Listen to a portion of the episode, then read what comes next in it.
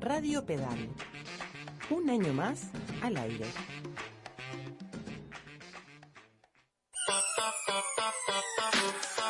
A la propuesta escrita de nuestro portal le sumamos la palabra hablada, la música y los siempre necesarios silencios reflexivos. Porque necesitamos activar todos los sentidos. Desordenando mundos. Desordenando mundos. Desordenando mundos. Desordenando mundos. Desordenando mundos. Desordenando mundos.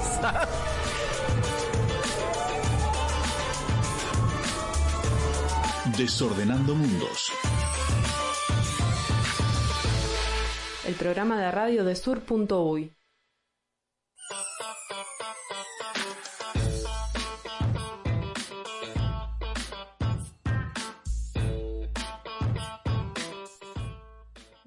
y bienvenidos a Desordenando Mundos, el programa de radio de Sur.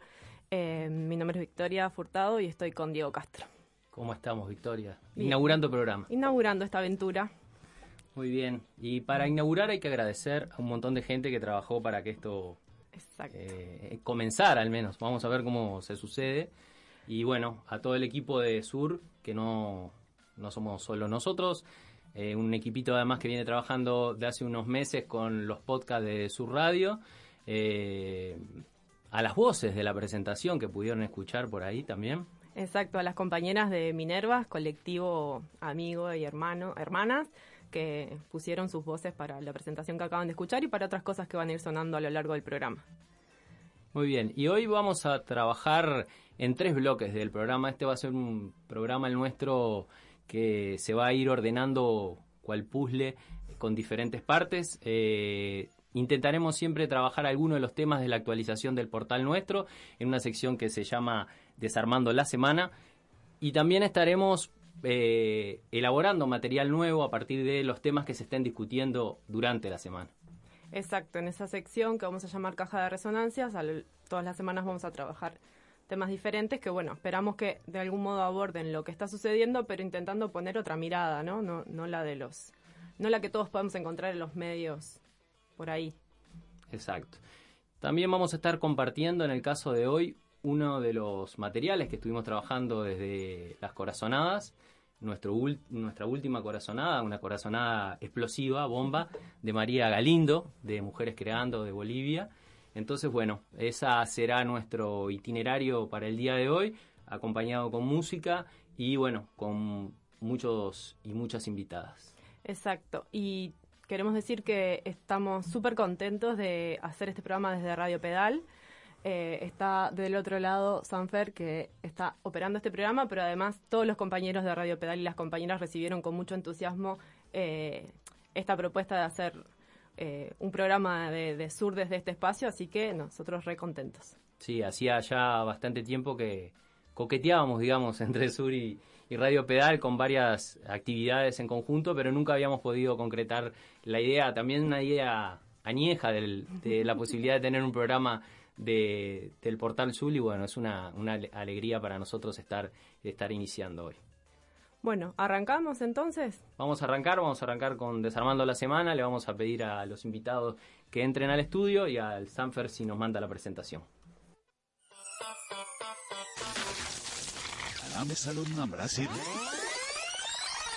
Desarmando la semana. Desarmando la semana.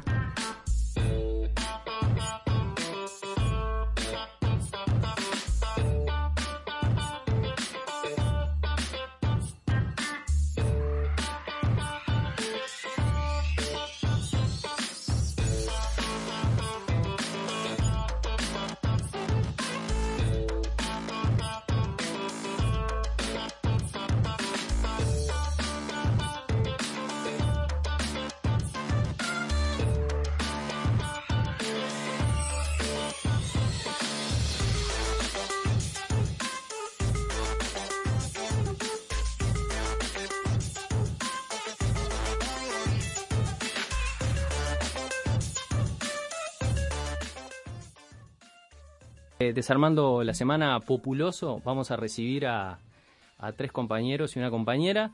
vamos a estar retomando una nota que se publicó hace ya como un mes, no fue la nota de la semana pasada, sino la del mes anterior, pero en esto de ser el primer programa nos tomamos esa libertad de elección. Es una nota que escribió Raúl Sibeki sobre el mercado popular de subsistencia y está acompañada por el registro fotográfico de Martín Villarruel. Tanto Raúl como Martín nos acompañan hoy. ¿Cómo están? Bien, gracias. Bien, y para repasar un poco la experiencia del mercado, de la Brigada José Artigas, que es la que da origen al, mercado, y de otras iniciativas, nos acompañan Sebastián y Dayana del mercado, la brigada, ¿cómo están? Buenas tardes. Buenas tardes, gracias. Bueno, vamos a comenzar por el inicio, o sea, el mercado popular de subsistencia quizás ahora un poco más se ha conocido, pero nos interesaba saber cómo surge la idea del mercado y, bueno, la brigada de alguna manera, José Artigas es quien la impulsa, así si pueden contar un poquito qué es la brigada, qué es el mercado y cómo se articulan estas propuestas. Bueno, sí, este, como bien decís, la, brigada eh, da inicio a, este mercado popular eh, allá por en diciembre de 2015, principio de, del 2016, enero de 2016.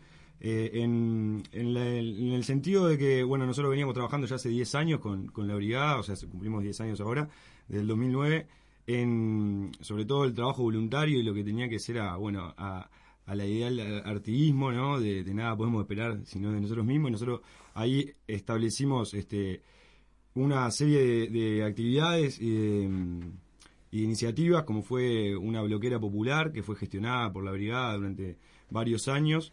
Y en esa época empezamos a discutir que, bueno, en la época del progresismo, digamos, que estábamos viviendo en ese entonces, eh, veíamos por un lado cómo este, aumentábamos nuestro nivel de salario, nuestras condiciones de trabajo, eh, avanzábamos en ciertos eh, derechos que, eran postergados hacía mucho tiempo, pero por otro lado también veíamos que si no se atacaban determinados tipos de, actores que no se que, también en ese progresismo estaban siendo eh, beneficiados con por ejemplo la ley este de inversión extranjera y donde se instalaban grandes superficies, así sea como para la construcción, por eso nosotros emprendimos también una, una bloquera popular para la construcción de los barrios, sobre todo en los asentamientos que nosotros estábamos trabajando, que veíamos que la gente este, compraba bloques a precios este, muy caros y bueno, nosotros veíamos que había posibilidad de generar un bloque popular para esa construcción. Eh, enfocamos también a lo que es el consumo de, las, de los alimentos básicos, este, ya sea arroz, fideo y lo que todo el trabajador necesita para consumir este, diariamente y mes a mes en, su hogar. Ahí en la nota que escribe Raúl, un poco hace conexión con el inicio como de un grupo de militancia más frente amplista de base, o cómo es que surge la brigada. Ahí va, justo estábamos con Raúl este, comentando un poco eso. Este, la brigada surge en el 2009, en ese entonces, este, cuando habían eh, plena campaña electoral, este, donde había un modelo de la calle, eh, el padre del actual este, presidente, y eh, Pepe Mujica, donde él llama a hacer eh, una especie de trabajo voluntario o este, de hacer una patriada en los asentamientos, donde había más, casi 200.000 personas viviendo en ese entonces. nosotros ahí tomamos la idea esa, en realidad los no es que eran, éramos frente amplista o sí habían, pueden haber algunos integrantes de algún comité de base de la zona, sobre todo Malvin Norte, Bella Italia, Piedras Blancas, pero no fue con la idea de hacer este, desde el Frente Amplio ninguna iniciativa, sino que nosotros tomamos la idea y emprendimos una organización sin partido político, este, con la idea de, de fortalecer el trabajo voluntario, de levantar la bandera del trabajo voluntario y de que, bueno, que estábamos a la, a la orden para así, para hacer esa patriada, que después, bueno, se fue eh, distorsionando, digamos, de alguna manera, no llegó a ser tal, tal cosa por los presupuestos y por demás. Y, bueno, nosotros empezamos a emprender nuestra propia este, ideología y, cuestiones que nos hicieron, bueno, llevar todo este, estos 10 años trabajando en varias aristas a nivel popular. Bien, tampoco cuaja en lo que sería luego la propuesta del plan Juntos, que también eh, está vinculada, digamos, al trabajo en esos barrios a partir de un plan de presidencia. Sí, o sea, con la idea que estuvo en campaña, eh, él este, después, cuando bueno se ganan las elecciones y demás, él inicia el plan Juntos, ahí nosotros nos sumamos como varias brigadas, este, la Agustín Pedrosa del Zunca, la 1958 y otro tipo de brigadas que se fueron armando y que se fueron sumando, este Río de los Pájaros en Paysandú eh, y demás. Bueno, nosotros sí íbamos a hacer trabajos voluntarios en determinadas jornadas eh, organizadas junto con los vecinos de los barrios este y con materiales y, herramientas y trabajadores del plan junto fuimos construyendo ahí este, esa alianza que bueno que después fue ya te digo tomando cada uno su, su, su pata su forma y, y, y nosotros emprendimos también la autonomía y, y, en ese sentido bueno fue la bloquera popular este fue lo que lo que después fue el mercado popular y el mercado popular bueno ahora tomó tomó vida vida propia ¿cuándo es que surge la idea del mercado? a fines del 2015 este con en ese momento había una inflación este, del 8-9%. Nosotros veíamos que estaban este, aumentando mucho los precios y que las grandes superficies se estaban eh, extranjerizando. Eh, entonces, eh, nosotros siempre visualizábamos, era bueno, este, cada trabajador o trabajadora que va a un supermercado a consumir es como un tubo que se va a Europa y a Estados Unidos, la plata que nosotros recuperábamos a nivel salarial. Entonces así estamos subvencionando el arroz que pagan en Europa a un precio que nosotros pagamos mucho más caro eh, por esa misma este, eh, geopolítica de bueno de empresas que son en, los países desarrollados y después, o sea, para que ellos estén en ese nivel de vida, nosotros estamos en, el que estamos, ¿no? Eh, las grandes superficies y supermercados se han concentrado además en pocos grupos, digamos, ¿no? y en el último tiempo también hay una venta del grupo tienda inglesa, entonces prácticamente gran superficie nacional de empresarios nacionales no estaría quedando. Eh, no, no, ahora actualmente sí, son todas extranjeras, lo único que quedan son los pequeños supermercados eh, que son asociados este, y después los almaceneros del barrio. Los otros ya este, estamos hablando de, ¿cómo es la empresa esta estadounidense? Goldman Sachs, este, que compró tienda inglesa este disco de Boto y Jean que pertenece al grupo Casino francés y Multiahorro y Tata que pertenece a De Narváez este y, y un grupo también colombiano y o sea las empresas grandes de cadena superficie son todas extranjeras y bueno y son los que dominan el monopolio y el oligopsonio de, las compras. Bien. Raúl y Martínez estuvieron dándose una vuelta por el, el funcionamiento del mercado no eh, la nota da cuenta de un lugar de acopio inicial que es en el Sindicato de Artes Gráficas y luego una distribución a los núcleos. ¿Cuál es la impresión que le dio a ustedes eh, recorrer la experiencia del mercado? ¿La conocían, no la conocían? ¿Qué conocían? ¿Qué cosas le llamó la atención? A mí lo primero que me llamó la atención en el SAG fue la cantidad de jóvenes y jóvenes, mayoría de mujeres y amplia mayoría de menores de 30. Eso en un país como el nuestro no es lo habitual. Salvo en algunos espacios muy juveniles. Eso me impresionó mucho. Me impresionó mucho el ajetreo, el trabajo, el, movimiento, o sea, no, no era un lugar burocrático, un lugar donde haya planillas y la gente esté... No, era un lugar de movimiento, de mover cajas, de mover alimentos, de cargar camión, de ordenar. Y también en el barrio donde estuvimos, que es en la zona de Jacinto Vera, Goes, por ahí, eh, lo mismo, ¿verdad? Muchas mujeres, muchos jóvenes, mucho ajetreo, mucha movida. Y ahora que yo también estoy en el mercado, está en la zona de Tres Cruces, que va mi hijo, bueno, el relato es más o menos el mismo, ¿verdad? Este, y yo creo que, eso es lo la primera impresión, la entrada es eso, activismo, jóvenes, este, movimiento, entusiasmo, este, eh, y eso me pareció un primer eh, aterrizaje que es necesario destacar, ¿verdad? Si bien tiene la dinámica de club de compras, digamos, en el sentido de, consumo o de cooperativa de consumo, no sé, eh, en, la, vieja tradición, digamos, uruguaya, hay un montón de trabajo eh, militante que se realiza para que el mercado funcione, ¿no? O sea, desde, desde levantar pedidos, administrar los pedidos, comprarlos a la empresa, eh, llevar los productos a los puntos de distribución ir a los puntos de distribución, armar no sé si los bolsones o los, los pedidos de cada familia. ¿Cuál es el acuerdo de, de quienes integran el mercado para, eh, digamos, vincularse con ese montón de trabajo que es, que es necesario realizar para que funcione? Eh, hay unos, como unos principios básicos y, bueno, cabe destacar hoy que estamos muy lejos o queremos estar muy lejos de ser una cooperativa de consumo, sino una herramienta de organización barrial. Los acuerdos o principios básicos que maneja el mercado popular es justamente trabajo voluntario, ya que no hay asalariados, sino en realidad lo que nosotros ganamos en ese producto más barato habría que ponerle como un sobrecosto. eh, después eh, el apoyo a empresas nacionales, de repente también, capaz que volviendo al principio, era, bueno, cómo recuperamos salario y cómo ayudamos a productores nacionales, que hay una violencia también por parte de los supermercadistas con las empresas nacionales y recuperadas por sus trabajadores. O sea, se manejan unas pautas, ¿no? Eh, acordamos cómo laburar en ese sentido. Hay un montón de cooperativas eh, de trabajadores, tanto sea en, en productos alimenticios y de higiene, que Raúl ahí en la nota habla más o menos el 50% de los productos que se... Fábricas recuperadas. Que es, exacto, de, cooperativa de trabajo, fábricas recuperadas. Emprendimientos autogestionados. ¿Qué tipo de emprendimientos? Capaz que si quieran comentar alguno de ellos, del, con los que se ha establecido un vínculo de este tipo que, que comentaba Diana.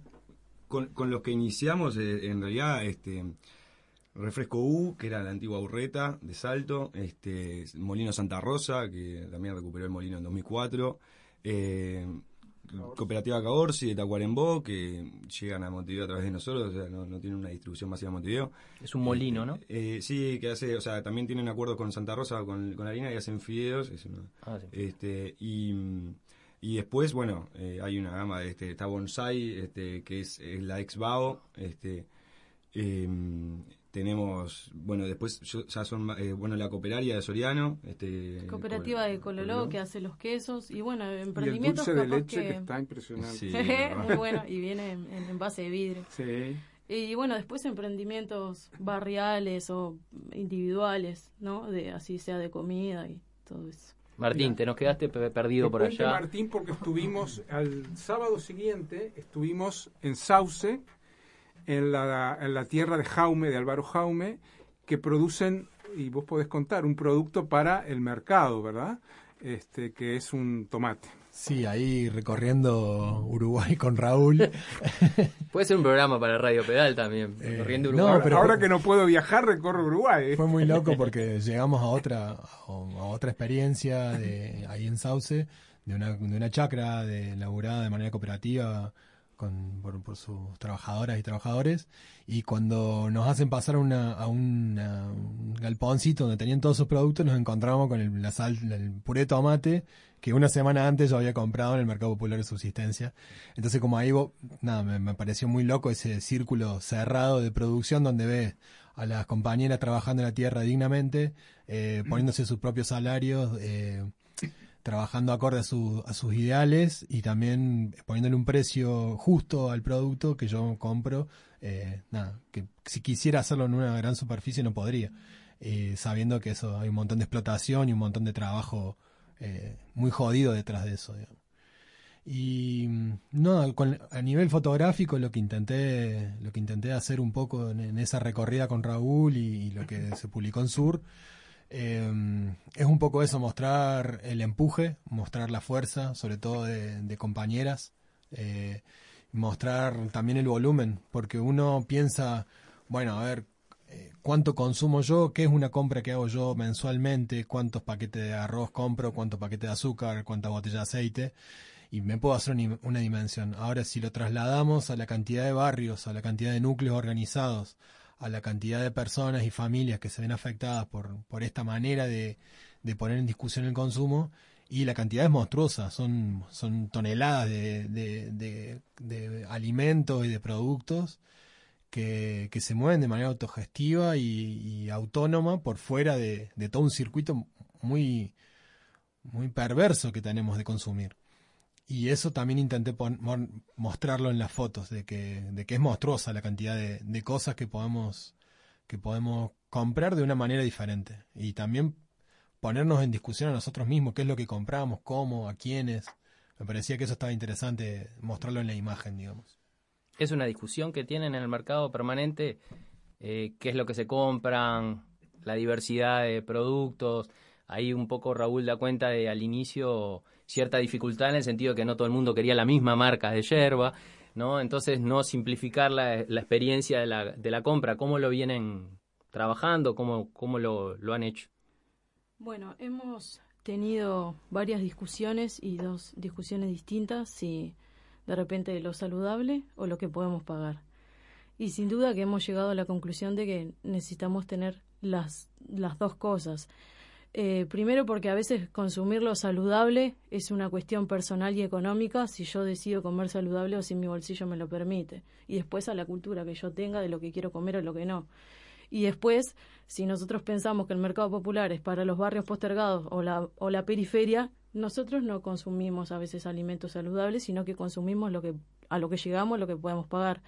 Entonces no podemos eh, elegir una cosa ante la otra. Y sí hubieron, sí, discusiones con eso, sí, aceite de soja de girasol y ese tipo de cosas, y bueno, ta, tiene que estar la de soja y la de girasol.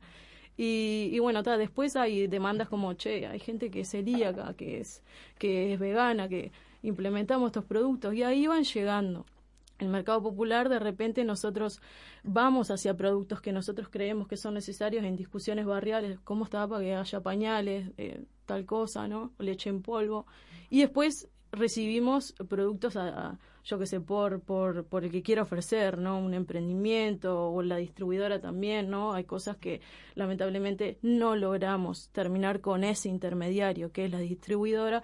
Entonces sí hay una alta gama de productos que, que sí, que vienen de distribuidora. Pero hay de todo un poco, de todo un poco. Empezamos con seis productos básicos y hay más de 200 artículos. Ahí va.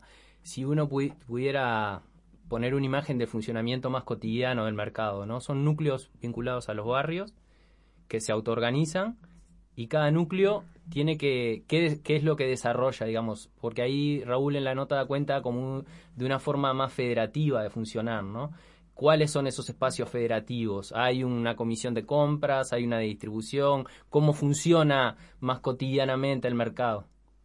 Sí, eso, o sea, con, se fue construyendo desde, el inicio este, y se llegó a, algunos acuerdos, como eran los principios que nombraba Diana, y a una manera de funcionar que, eh, que se, se, optó por la, por la federal, digamos, y donde cada barrio tiene un delegado este, a una reunión federal que se hace mensual y también en cuatro regiones este, que, se, que nos dividimos más eh, para, para organizativamente y poder este, eh, llegar a más barrios y que sea más también territorial, ¿no? Este, entonces cada, cada región tiene delegados a las comisiones, hay comisión logística, comisión de compras, comisión de finanzas, comisión de propaganda, eh, comisión informática también, eh, hay, hay varias y, todos, este, bueno, se, eligen a compañeros de determinado grupo de base, este, de compra y se postulan para, hay una cuestión de confianza también en los compañeros y de militancia y demás para poder llegar a ser parte de una comisión y, y, llevar el brazo más ejecutor, digamos, que hace funcionar el mercado popular. Y en este contexto más de crisis sanitaria, ¿no? ¿Cómo ha pegado al mercado? Ahí la nota Raúl da cuenta de un aumento grande, ¿no? Pero también hay toda una discusión con lo que decía Dayana recién del acceso a, a los alimentos, ¿no?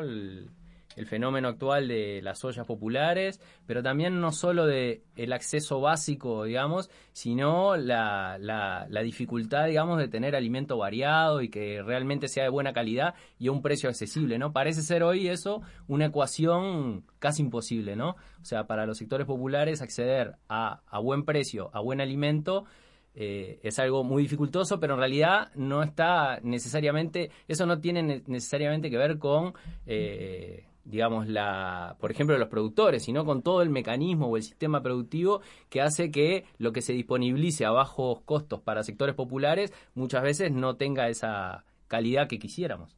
Eh, ¿cómo, ¿Cómo lo vienen trabajando? Eh, sí, ahí nosotros, eh, más en, la brigada, hemos tenido una discusión, en la brigada sortida, hemos tenido una discusión en este último tiempo, porque también lanzamos una campaña de ollas populares, este, de que los pobres, o sea, siempre estamos en crisis. Este, no hay este, un momento que digamos, bueno, no, no se está en crisis. Podemos estar un poquito mejor, un poquito peor. Este, pero en realidad la crisis es como es eh, estructural al sistema y, siempre estamos en ese sentido este, luchando para enfrentarla. Eh, en este momento de pandemia y en este momento en estos últimos meses, justo eh, compartíamos con algunos compañeros una nota que salió en la diaria el lunes de los pronósticos del Fondo Monetario y de y la CEPAL para la proyección del, PBI en este, en este año. Este, son datos que no están registrados en la historia. O sea, la caída del PBI, me noté acá algunas veces, va a ser de más del 9% en 2020. O sea, vamos a retroceder al PBI del 2010, ¿no? Para tener una idea. Entonces, obviamente esta crisis no va a ser como ninguna otra. no, no, tampoco tenemos para dónde salir, este, en el sentido de emigrar, porque están todos los países más o menos iguales, ¿no? Eh, entonces, eh, bueno, nosotros creemos que la crisis es permanente y, y, si la crisis es permanente, las organizaciones populares van a tener que hacer frente a estas crisis, este, por lo, o sea, que la organización en este momento sirva para lo largo del tiempo. Por eso nosotros con las socias populares, ahí capaz que Diana puede profundizar un poco más, este, la vamos a atender lo que dure este sistema, o sea, en ese sentido. Sí. Me gustaría mencionar que, que aunque el mercado de repente eh, están, la, están las bases populares, ¿no? Eh, nos ha costado, para ser sincero, nos ha costado llegar a los barrios de la periferia, incluso los barrios que parieron el mercado, 24 de junio, Manga, eh, Kilómetro 12, Bella Italia y algún otro más, ya no están en el mercado. Y incluso con la crisis, de repente se han acercado, sí, em, eh, sindicatos, cooperativas, y cuesta llegar al barrio, primero por una cuestión de organización, el mercado es de quién lo mueve, quién lo milita, quién le mete, ¿verdad? Y, y, en realidad la manera que encontramos con la brigada de que el mercado popular llegue al barrio es por la olla popular. Si nosotros somos jornaleros, nos cuesta horrible juntar determinado dinero y tener esa, esa, esa voluntad de depositarlo. Yo tengo que vivir el día a día. De repente no puedo juntar tres mil, cuatro mil pesos para ir a comprar en el mercado, por más de que me atrape y sea económico. Entonces también con la brigada estuvimos hablando de qué manera llevar el mercado al barrio. Y estamos con unas ollas populares en, en Bella Italia, Cabañita, Santo Domingo y Nuevo París. Y es como una manera que encontramos de comprar. De repente no directamente el vecino, pero a nosotros poder comprar los alimentos ahí y organizar la compra con el vecino y ahí, y bueno, comprar, ¿no? Indirectamente o como fuere, pero tratar de llevar el mercado popular a los barrios y es por una cuestión a veces de organización o, económica. Cuando no hay plata, por más de que sea económico, no puedo comprar. Y más con, con en los barrios que eh, la mayoría de los núcleos o jefas de familia tienen tarjeta Uruguay Social. Es una lucha que hemos emprendido desde la brigada de tratar de hablar con el MIDES. Así sea que nos habiliten unos posts y que la gente pueda pasar la tarjeta y comprar, que la hagan de débito o sea, que no decidan sobre el consumo de la gente, que la gente pueda elegir. Y bueno, ta, fue truncado y, ta, hemos intentado varias veces, pero ta, pero siempre pensando y crañando, ¿cómo podemos hacer para llevar el mercado popular? ¿no? Porque el mercado es una compra que es semanal, mensual. Mensual. Mensual. Mensual, y es lo que dificulta. En la lógica más diaria mm. del funcionamiento más cotidiano de compra diaria de los hogares, ahí se complica porque uno tiene un poco que adelantar la compra. Exacto planificarse un poco el mes y juntar un montón de dinero para, para hacer esa compra, ¿no? Claro, porque se paga el, el segundo martes o tercer martes, depende de cada mes. Y cuando uno cobra, no le dura nada la, la, plata, no te dura nada. Comprás y tenés que, cobrás y tenés que ir a comprar. Eh, sí, Ahí nosotros estuvimos trabajando en una asociación con, o sea, que con los boliches populares. este, ahí hicimos una campaña en el año pasado, fue, sí, este, el año anterior este, de bueno de, invitar a los almaceneros, nosotros le poníamos boliches populares, pero para el almacenero de barrio, digamos, donde se todavía existe hasta la libreta al fiado, este, y, que no se da con los otros tipos de comercio este, multinacionales, digamos. Entonces, este, para que ellos puedan ser parte del mercado popular, vendiendo los productos, poniéndose un precio este, regulado a nivel de los dos, ¿no? Del, del, mercado y de, y de, los almaceneros, pero que bueno, que le dé también un sustento a, al almacenero, que es un rehén también de lo que son, es un tomador de precios de los supermercados, ¿no? Este, y vive atrás de un mostrador, lamentablemente, 16 horas, este, sin poder organizarse con el otro almacenero de a tres cuadras para ver cómo enfrentar este, la no desaparición de, eso mismo. ¿Y ahí cómo, cómo les ha ido? ¿Han podido trabajar con alguna...? Nos ha costado bastante, nos ha costado bastante y bueno, pero seguimos este, en esa línea y, ahora hay alguna tienda de Ciudad Vieja que se ha sumado y... Eso pensándolo también, disculpa que te corte Seba, en que si pensamos en que el mercado popular es una vez al mes y de repente el vecino quiere comprar en el día a día, también pensamos si el bolicho popular tiene los alimentos ahí del mercado y el vecino se le puede habilitar un post y puede ir con la tarjeta, también pensando en ese sentido, que pueda comprar a cualquier altura del mes, pero bueno, está eh, es difícil también. Fue difícil, pero se están sumando algunos boliches, se sumó una tienda solidaria que tiene los productos del mercado popular. Raúl, Martín, ustedes, eh, bueno, Raúl viaja cuando se podía, viajaba bastante. La era anterior de mi vida. Eh, y Martín es de Argentina, de Córdoba, muy vinculado a movimientos territoriales allá, también con otros contactos con América Latina. El tema de los alimentos durante la crisis esta de la emergencia sanitaria ha sido uno de los problemas o de las dificultades o de los temas que muchos movimientos en América Latina han afrontado. ¿Qué, qué semejanza le encontrás con otras experiencias, por ejemplo, con lo que los movimientos campesinos en otro lado han hecho arrimando, por ejemplo, alimentos a las ciudades? ¿Qué características eh, propias tiene esto? Es distinto esto porque el mercado hoy no es una realidad territorial, ¿no? Pero sí yo creo, quería decir que el mercado popular de subsistencia lo veo como un proyecto político de largo alcance, en muchos sentidos. Primero porque así como el feminismo politiza las relaciones de género afectivas, acá se politiza la comida, la alimentación y el consumo. Se politiza en varios sentidos. Por un lado, se politiza dónde compro, ¿verdad? Este, compro en el supermercado, compro en la feria, compro en el mercado. Eso ya es un primer nivel de politización. Después está lo que Diana planteaba, este, qué tipo de alimentos consumo. Yo aspiraría a que todos los sectores populares pudieran consumir alimentos sanos. Este, quiero decir que el feminismo también empezó siendo un tema de clases medias.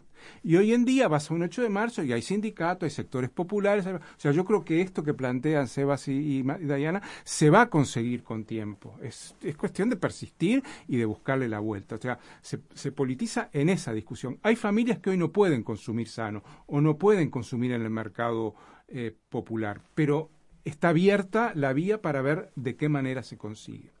Y por otro lado, es una politización en el sentido de que aspirás a un tipo de sociedad en el cual el trabajo de cuidarse, de cuidados, sea un trabajo eh, voluntario, militante, sea un trabajo que no dependa de la guita, del salario, y eso también dibuja un tipo de sociedad a la que vos apuntás. Entonces, hay muchos elementos para que yo piense que esto es un proyecto bien interesante. Y por último, también politizás la subjetividad. Yo tengo un hijo de 20 años que militó en el, en el colegio, militó en el secundario, militó en el IABA, ya en la universidad le, le cuesta mucho, y cuando fue al mercado por primera vez vino feliz. Y eso es la subjetividad, porque encontró pares, gente de su edad, gente de sus mismas inquietudes, este, y además hay otra forma de politización. El, nodo que yo estoy funciona en, Cordón Norte, pero el que funciona ahí en el Club Victoria, en Panadería Vidal, por Jacinto Vera, ese mismo nodo está en el mercado popular y está en una olla en el Club Victoria y este organizó el 20 de mayo una movida en el barrio. Entonces, vos ves que ahí se van trenzando este, iniciativas territoriales políticas este, que asumen formas distintas, derechos humanos, este, olla, este, alimentación. Y bueno, entonces esto es un proceso que recién empieza, que tiene cuatro años, ¿verdad? Este, que durante la pandemia se multiplique la cantidad de gente y sean más de mil familias, bueno, este, estamos en... Claro que habrá problemas, que el Estado va a reaccionar, que los monopolios van a reaccionar, sin duda, pero nada es un camino de rosa. Entonces yo veo que esto tiene una, un camino por delante muy interesante y muy rico. Es mi opinión. Martín. Sí, a mí me, sale pensar lo que me cuentan compañeras de, Córdoba también, de que en, plena crisis eh, se intentó buscar compra, la manera de hacer compras colectivas, de ponerse en contacto con proveedores y, y productores y productoras y tratar de saltar intermediarios. Eh, me parece que el mercado popular de subsistencia en eso cuenta con un acumulado de varios años de estar organizados y estar pensando estas formas y no en plena crisis estar inventando cómo hacer. Entonces creo que ahí también, eh, por más que haya sido un, salto bastante grande de gente que se sumó en los últimos meses, sí creo que hay como una base más consolidada y más construida y un camino recorrido que ayuda a que a que se pueda seguir dando respuestas y no haya sido, no haya sucumbido en, menos de todo este quilombo, en medio de este quilombo, ¿no? Em, sí me, sí me parece también como, como participante del mercado en el nodo Ciudad Vieja, a mí me hace muy poco que estoy viviendo ahí en Ciudad Vieja y también me permitió eh, reconocerme en vecinos y en vecinas, que, que una de las cosas que nos, tira esta modernidad asquerosa en la que vivimos es que no conocemos cómo se llaman las personas que viven al lado o en un edificio arriba o debajo mío, ¿no? Eh, y estar en el mercado me permite generar vínculos con la Rosa que vive a una cuadra de mi casa y que le ayudo a llevar la compra una vez por mes. Y de otra manera yo no me hubiera podido vincular con ella y conocer qué es lo que hace y también la Zuleika y el André y el Sergio y conocerme con los compañeros y las compañeras que también son los que sostienen la olla y son los que están vinculados a la Plaza 1 y son los que están intentando eh, recuperar el Club Neptuno y hay todo un entramado por detrás que, que el mercado es una pata más, ¿no? Y está buenísimo poder generar esos vínculos que, que nada, que son los que le dan vida al barrio, le dan vida a, la ciudad. Es interesante porque esas experiencias más de trama eh, barrial, comunitaria, que se organiza tanto para el mercado como para un 20 de mayo, en general en lo que es la concepción más clásica del campo popular en Uruguay, se subestima bastante, digamos. Pero pensando eh, en, los tiempos que se nos vienen, en la necesidad de tener formas de resistencia más estrechas, más cercanas, eh, pienso y les pregunto, ¿tiene un valor potencial la experiencia del mercado y estas tramas que se van haciendo que usualmente no, no quedan en el radar, ¿no? Tenemos inicial, inicialmente una mirada muy esquemática de sindicato, cooperativa, gremio estudiantil y sin embargo uno ve que hay eh, cientos o miles de personas con un montón de horas semanales, sobre todo cuando ven el pedido, puesto trabajo colectivo eh, y organizar trabajo colectivo no es sencillo. O sea, capaz que eso es una cuestión que es complejo y me gustaría que pudieran entrar porque implica ponerse de acuerdo, implica cumplir con lo que uno se comprometió a hacer, implica evaluar qué es lo que hicimos mal, qué es lo que hicimos bien. O sea, hay todo un ejercicio de autoorganización que, que bueno, que estas experiencias potencian. Eh, ¿Qué, permiten o qué podrían permitir para los tiempos que vienen este tipo de tramas así que, está a veces muy subestimada en Uruguay, ¿no? Eh, sí, no sé si. Eh, pero a mí me gustaría apuntar ahí este, en lo que, lo que planteaba y en este momento particular, este, en la crisis que estamos viviendo coyuntural, se van a agudizar determinadas contradicciones y así como en el mercado y tenemos discusiones de cómo gestionar de alguna manera, no sé, o sea, el, crecimiento que estamos teniendo por la necesidad y por, y por el, momento, este, también están este, los oportunistas este, y, la ambición que algunos ven sobre la crisis. En ese sentido, nosotros hicimos una comparación de precios este, en abril, en plena pandemia, en plena crisis, de los precios que tenían los supermercados en marzo y los precios que tenían los supermercados en abril. Eso comparado con el mercado popular. Y encontrábamos que ya había una inflación de más del 10%, de, entre el 10 y el 15% de los productos básicos, este, que los supermercados habían acopiado mucho este, por temor a que se viniera una, un cierre este, obligatorio, una cuarentena obligatoria, y el mercado popular se quedaba sin poder adquirir determinados productos y que hasta el día de hoy estamos teniendo problemas hasta con la yerba. Entonces, ese fortalecimiento de la organización popular, de la solidaridad que nosotros eh, encontramos en los barrios, del que no nos va a ayudar más que otro trabajador y que no esperemos la ayuda de más que otro trabajador, o sea, y trabajadora, es también la oportunidad y la ambición de los que están enfrente y nos están viendo este, para sacarnos, o sea, cada vez más. Entonces, es un momento de que ta, que tenemos que unir filas este, en todo este proyecto, como decía Martín, este, en el barrio, porque van a saltar crisis por todos lados, porque van a haber ocupaciones de empresa, porque van a haber eh, compañeros que se van a quedar sin trabajo y bueno, y, la solidaridad este, a nivel popular este, y la organización va a ser lo único que va a ser posible eh, el enfrentar esta crisis, porque ayer veíamos una organización de una coordinadora de ollas populares que expresaba una renta básica este, para en, emergencia. Nosotros entendemos alguna discusión ahí desde la brigada, ¿no? del mercado, eh, con esa postura. Este, porque ¿quién va a repartir la renta básica de emergencia? ¿Quién va a determinar cuánto tenemos que... Nosotros lo que queremos garantizar es trabajo. Es que tenemos que tener la fuente de trabajo, ya sea para la producción, para el comercio, para poder subsistir. Porque la renta básica, bueno, este, es una cuestión que se viene discutiendo hace mucho tiempo, que ahora salta en plena crisis, pero este, no le encontramos mucha vuelta en pedirle todavía y darle al presidente anotado todos los nombres de todos los barrios, de todos los que estamos yendo a las ollas populares, para solicitarle una, una renta básica. Es como medio... Entonces, entendemos que tenemos que fortalecer los lazos solidarios y, organizativos en el territorio y en cada eh, grupo del mercado, en cada sindicato, en cada cooperativa, para hacer frente organizadamente este, a este a este momento histórico que estamos viviendo y que, y que, que nos va a costar este, mucho salir, pero a su vez es una oportunidad para poner en discusión determinadas cosas que no se estaban dando. No, capaz que es bastante jodido ahí como el pensamiento, pero de repente es una de las mejores cosas que pudieran pasar, porque así como nosotros pensamos que necesitamos que el sistema vuelva a como era, porque en realidad eh, el capitalismo está bien y hace que todo fluya y que todo ande, es, eh, no sé si la única oportunidad que tenemos lo- lo- los pobres o, la gente, el país, de darle vuelta a toda esta rosca.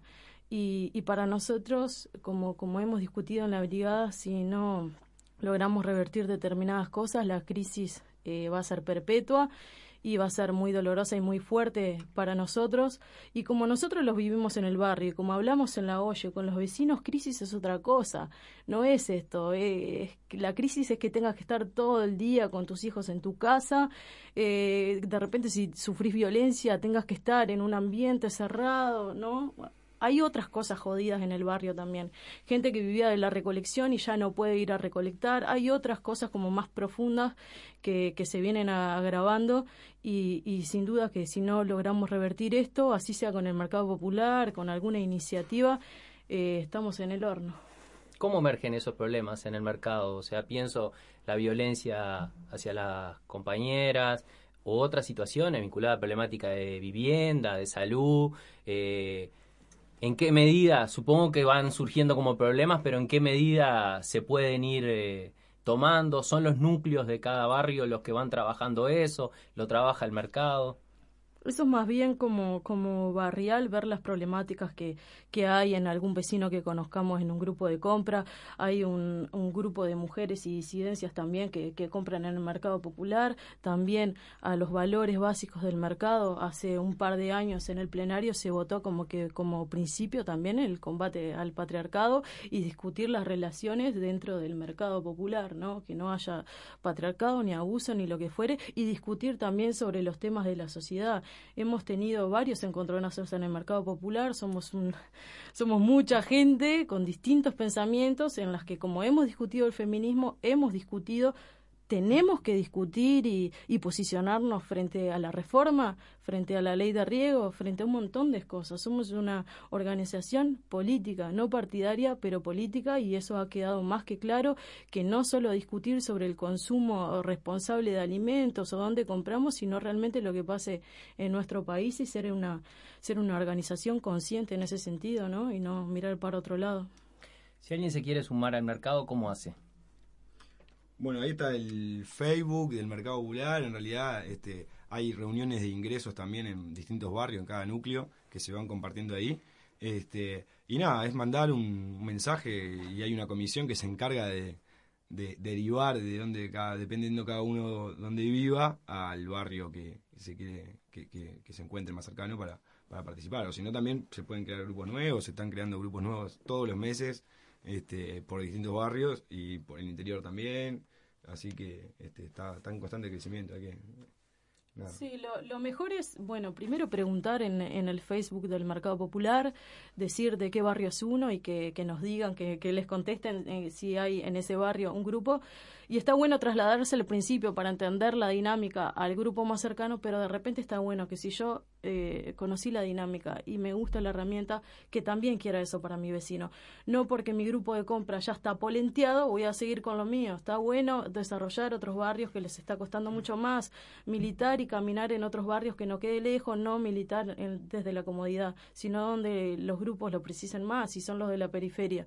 Y bueno, si me gustó el mercado y estoy en mi barrio No París, si no hay, che, vecina, fulana, ¿cómo está esto? Te lo presento, conversamos y le pedimos al mercado popular que tiene que estar a disposición del barrio, o sea, nosotros tenemos que estar a disposición del barrio, eh, brindarle así sea volante, charlas, trasladarnos, conocernos, conversar y así romper con eso de la terri- territorialidad, ¿no? Y poder desplazarse un poco más, ¿no? Bien, para ir cerrando, una última rondita de, de comentarios, impresiones o cosas que le hayan quedado para compartir. Raúl. Mira, yo creo que eh, por mi experiencia, ¿no? que instancias como la crisis y como el mercado también tienen un aspecto pedagógico, ¿no? Yo nunca compré, eh, yo no compro hace tiempo en el supermercado, pero voy a la feria conozco al del puesto este, al otro, y digo, che, ¿por qué los huevos subieron tanto, un 30%? Me dice, ah, porque los productores ven que se vende mucho y aumentan. Entonces, esta situación y la, y la gente que participa en el mercado va identificando cosas, ¿verdad? ¿Quién produce con calidad? ¿Quién cuida lo que produce? ¿Quién tiene un precio y cumple con ese precio? Y, por, y cómo, lo que vos me planteaste cuando hablamos, Sebas, este, qué política hay detrás de, un precio, porque el precio no es un número solo. Hay una política de poder, que son los monopolios, que construyen precios. ¿Cómo lo deconstruís? ¿Cómo, este, eso por un lado, ¿no? Y por otro, yo lo que decía Diana, ¿no?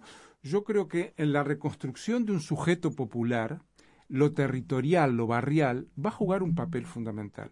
Entonces, que la gente pueda este, mm, organizarse en su barrio, hubo momentos, Congreso del Pueblo, Historia, Frente Amplio, en el 71, que el barrio o Voto Verde era una instancia de organización. Hace mucho que ya no es. Y que podamos construir organización en los territorios es algo fundamental para enfrentar esta pandemia y esta crisis que no se van a terminar en un mes ni en dos, sino que es este, de largo aliento, porque además encontraron los tipos, los de arriba, la forma de este, tenerte, eh, o creen que inventaron la forma de tenerte encerrado y, este, y administran tu vida de esa manera. Entonces, una forma de resistencia fundamental es esta, ¿verdad? Organizarse en el barrio para varias cosas, entre ellas las compras en el mercado popular. Martín.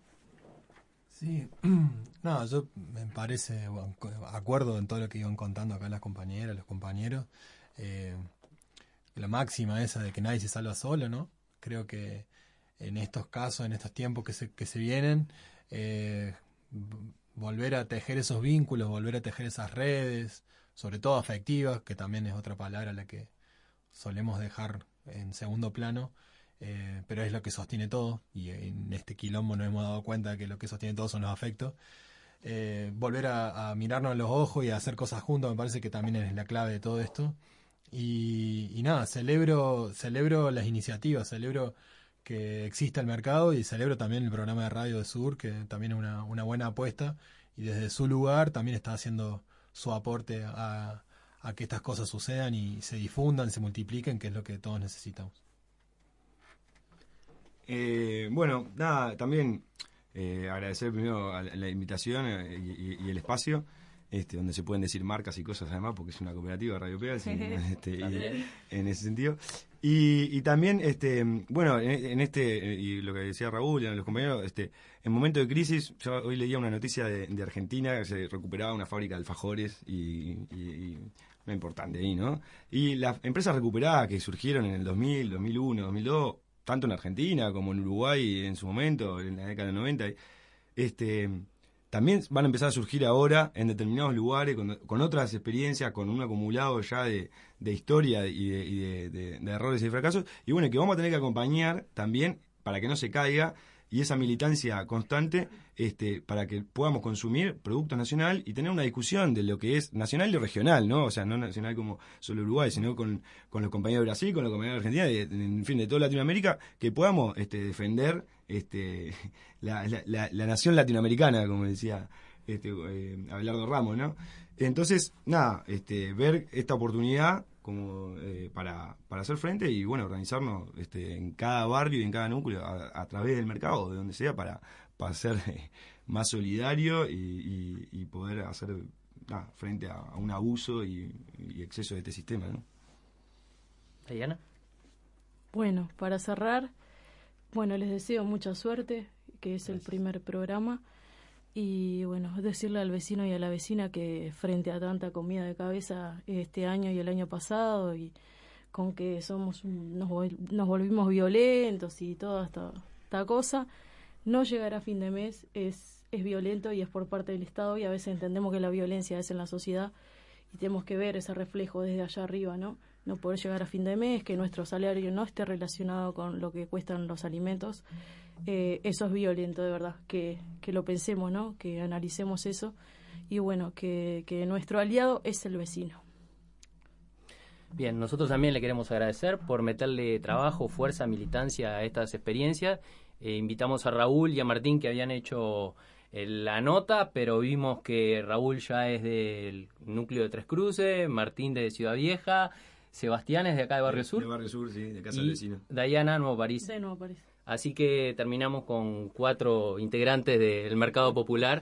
Así que bueno, invitar a todos al Mercado Popular y a seguir dándole fuerza a estas experiencias que intentan tomar los problemas que tenemos cotidianos de la vida necesarios y buscarle una solución colectiva. Esta fue la forma inicial para arrancar. Nosotros muy contentos de desarmar la semana ante tanto barullo, un poco a lo que Dayana decía, eh, cotidiano de, ¿no? de noticias estridentes todos los días, cual novela que nos tienen como bolero que no sabes qué pelota tenés que atajar.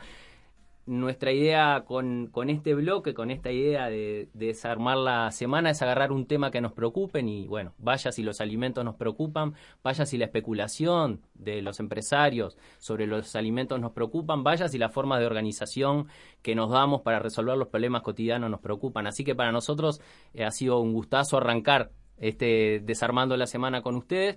Vamos a ir a un tema musical y seguimos con el programa. Y felicitaciones a Sur en este primer programa y, y a Radio Pedal por seguir todos estos años adelante, ¿no? Los vamos a estar visitando y son puertas abiertas, nos mandan cuando tengan algo que difundir. Estamos a disposición. En ese sentido, este, el- este fin de semana vamos a tener una jornada del mangazo que le pusimos, que vamos a estar eh, capaz que nos encuentran en varios semáforos de Montevideo pidiendo alguna moneda para seguir bancando las ollas que estamos haciendo en los barrios. Así Muy bien, a poner con el mangazo. Ahí va, vamos arriba.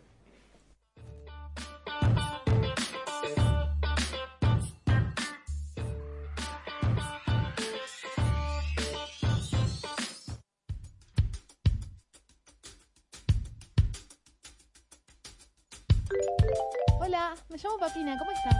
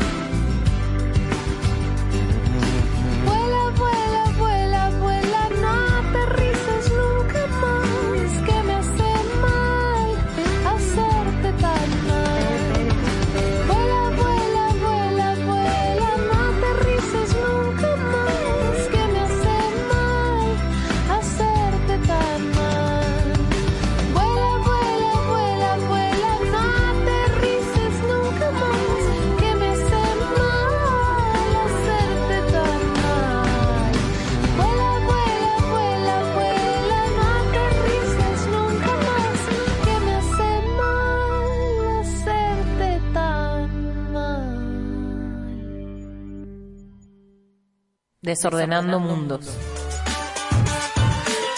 El programa de radio de Sur.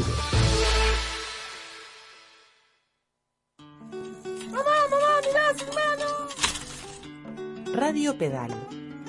Ya no andamos con rueditas. Basta de anestesia mediática. Es buena hora para escuchar algo mejor. Entra a radiopedal.uy que te contamos otra cosa. ¿Por qué no te callas? ¿Por qué no te callas?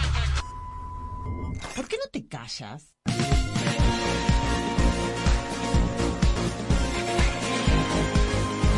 Ni mejores ni peores, contundentes y diferentes. Darío Larmini, José Luis Rodríguez, Sebastián Chitadini, puesta al aire Álvaro Asquieri. Somos el Área 18. Lunes, 20 horas, por Radio Pedal.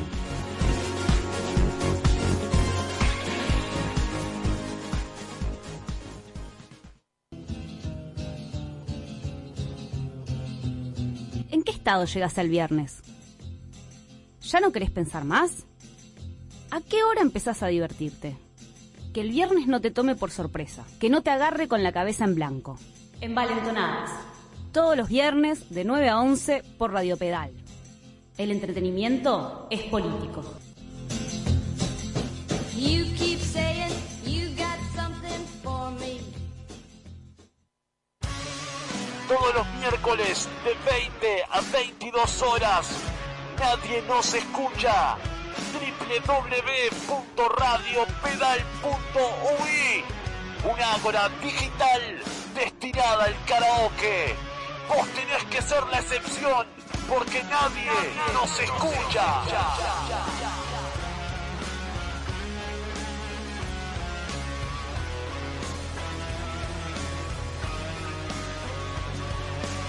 Nadie nos escucha. www.radiopedal.ui Todos los miércoles de 20 a 22 horas.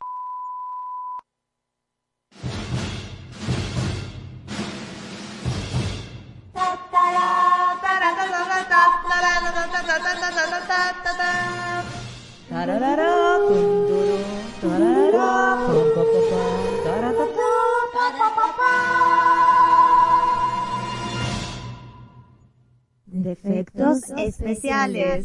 Lunes a las 10 de la noche.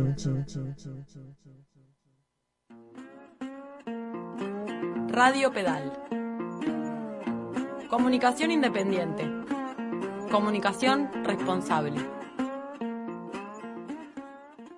Desordenando Mundos. El programa de Sur en Radio Pedal.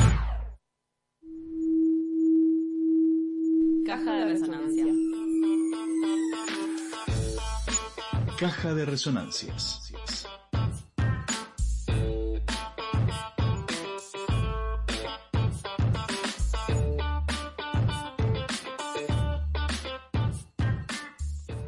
Bueno, seguimos en Desordenando Mundos y ahora vamos a inaugurar la segunda sección de las que vamos a tener todas las semanas, que se llama Caja de Resonancias, como acaban de escuchar.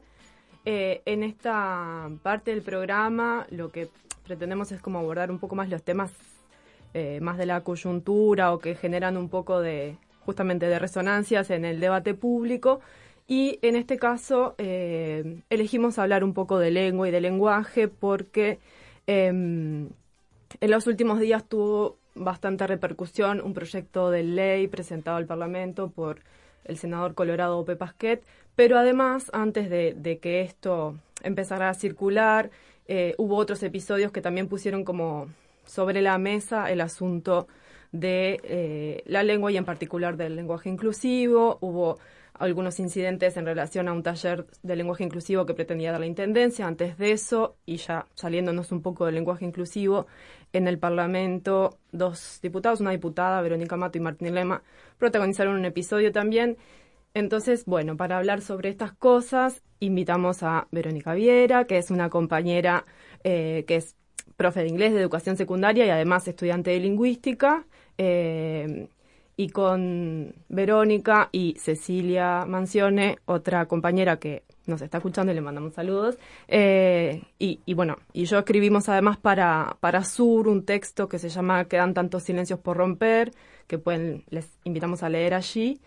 Y para seguir dándole un poco de vueltas a este asunto, intentando como ampliar un poco la mirada, Verónica está acá hoy con nosotros, así que bienvenida y gracias por estar acá. Bueno, muchas gracias por invitarme eh, y bueno, felicitaciones por, el primer programa. Eh, bueno, como decías, me parece que es como importante contextualizar un poquito el- este proyecto de ley, eh, que no, es nuevo. En realidad, eh, bueno, OPE, lo, lo- OPE Pasquet lo volvió a presentar ahora, pero en realidad eh, lo presentó por primera vez en 2018, en julio, a partir de un informe del diario El País. Eh, en ese informe, eh, bueno, se hablaba de cómo en la ANEP no tenía una posición tomada con respecto al uso del lenguaje inclusivo o no, eh, que lo dejaba a, libertad de cátedra, que cada docente decidiera si lo aceptaba o no. Y eh, también hablaba de la existencia del colectivo Divergente, que era un grupo de docentes que trabajaba en instituciones educativas. También, eh, y en sus, con sus documentos usaba el lenguaje inclusivo con E, la X.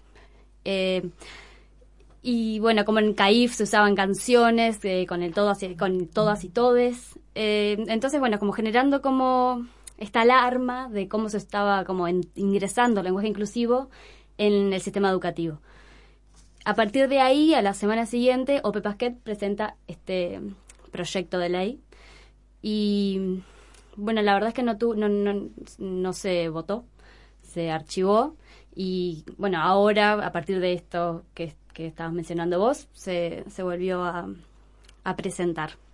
Y nada, me parece importante, lo, lo veníamos charlando, eh, las implicancias que tiene eh, este proyecto, que entre otras cosas como atenta contra la libertad de cátedra, invisibiliza eh, otras lenguas eh, oficiales del país y, y bueno, pone a los docentes en un lugar un poco incómodo, ¿no? Como si pensamos que, el- que en realidad el uso del lenguaje inclusivo puede ser, eh, no sé, una, una postura de- del hablante, bueno, ¿quién, ¿quién es el docente para decidir que, que lo pueda usar o no un estudiante y censurarlo por eso?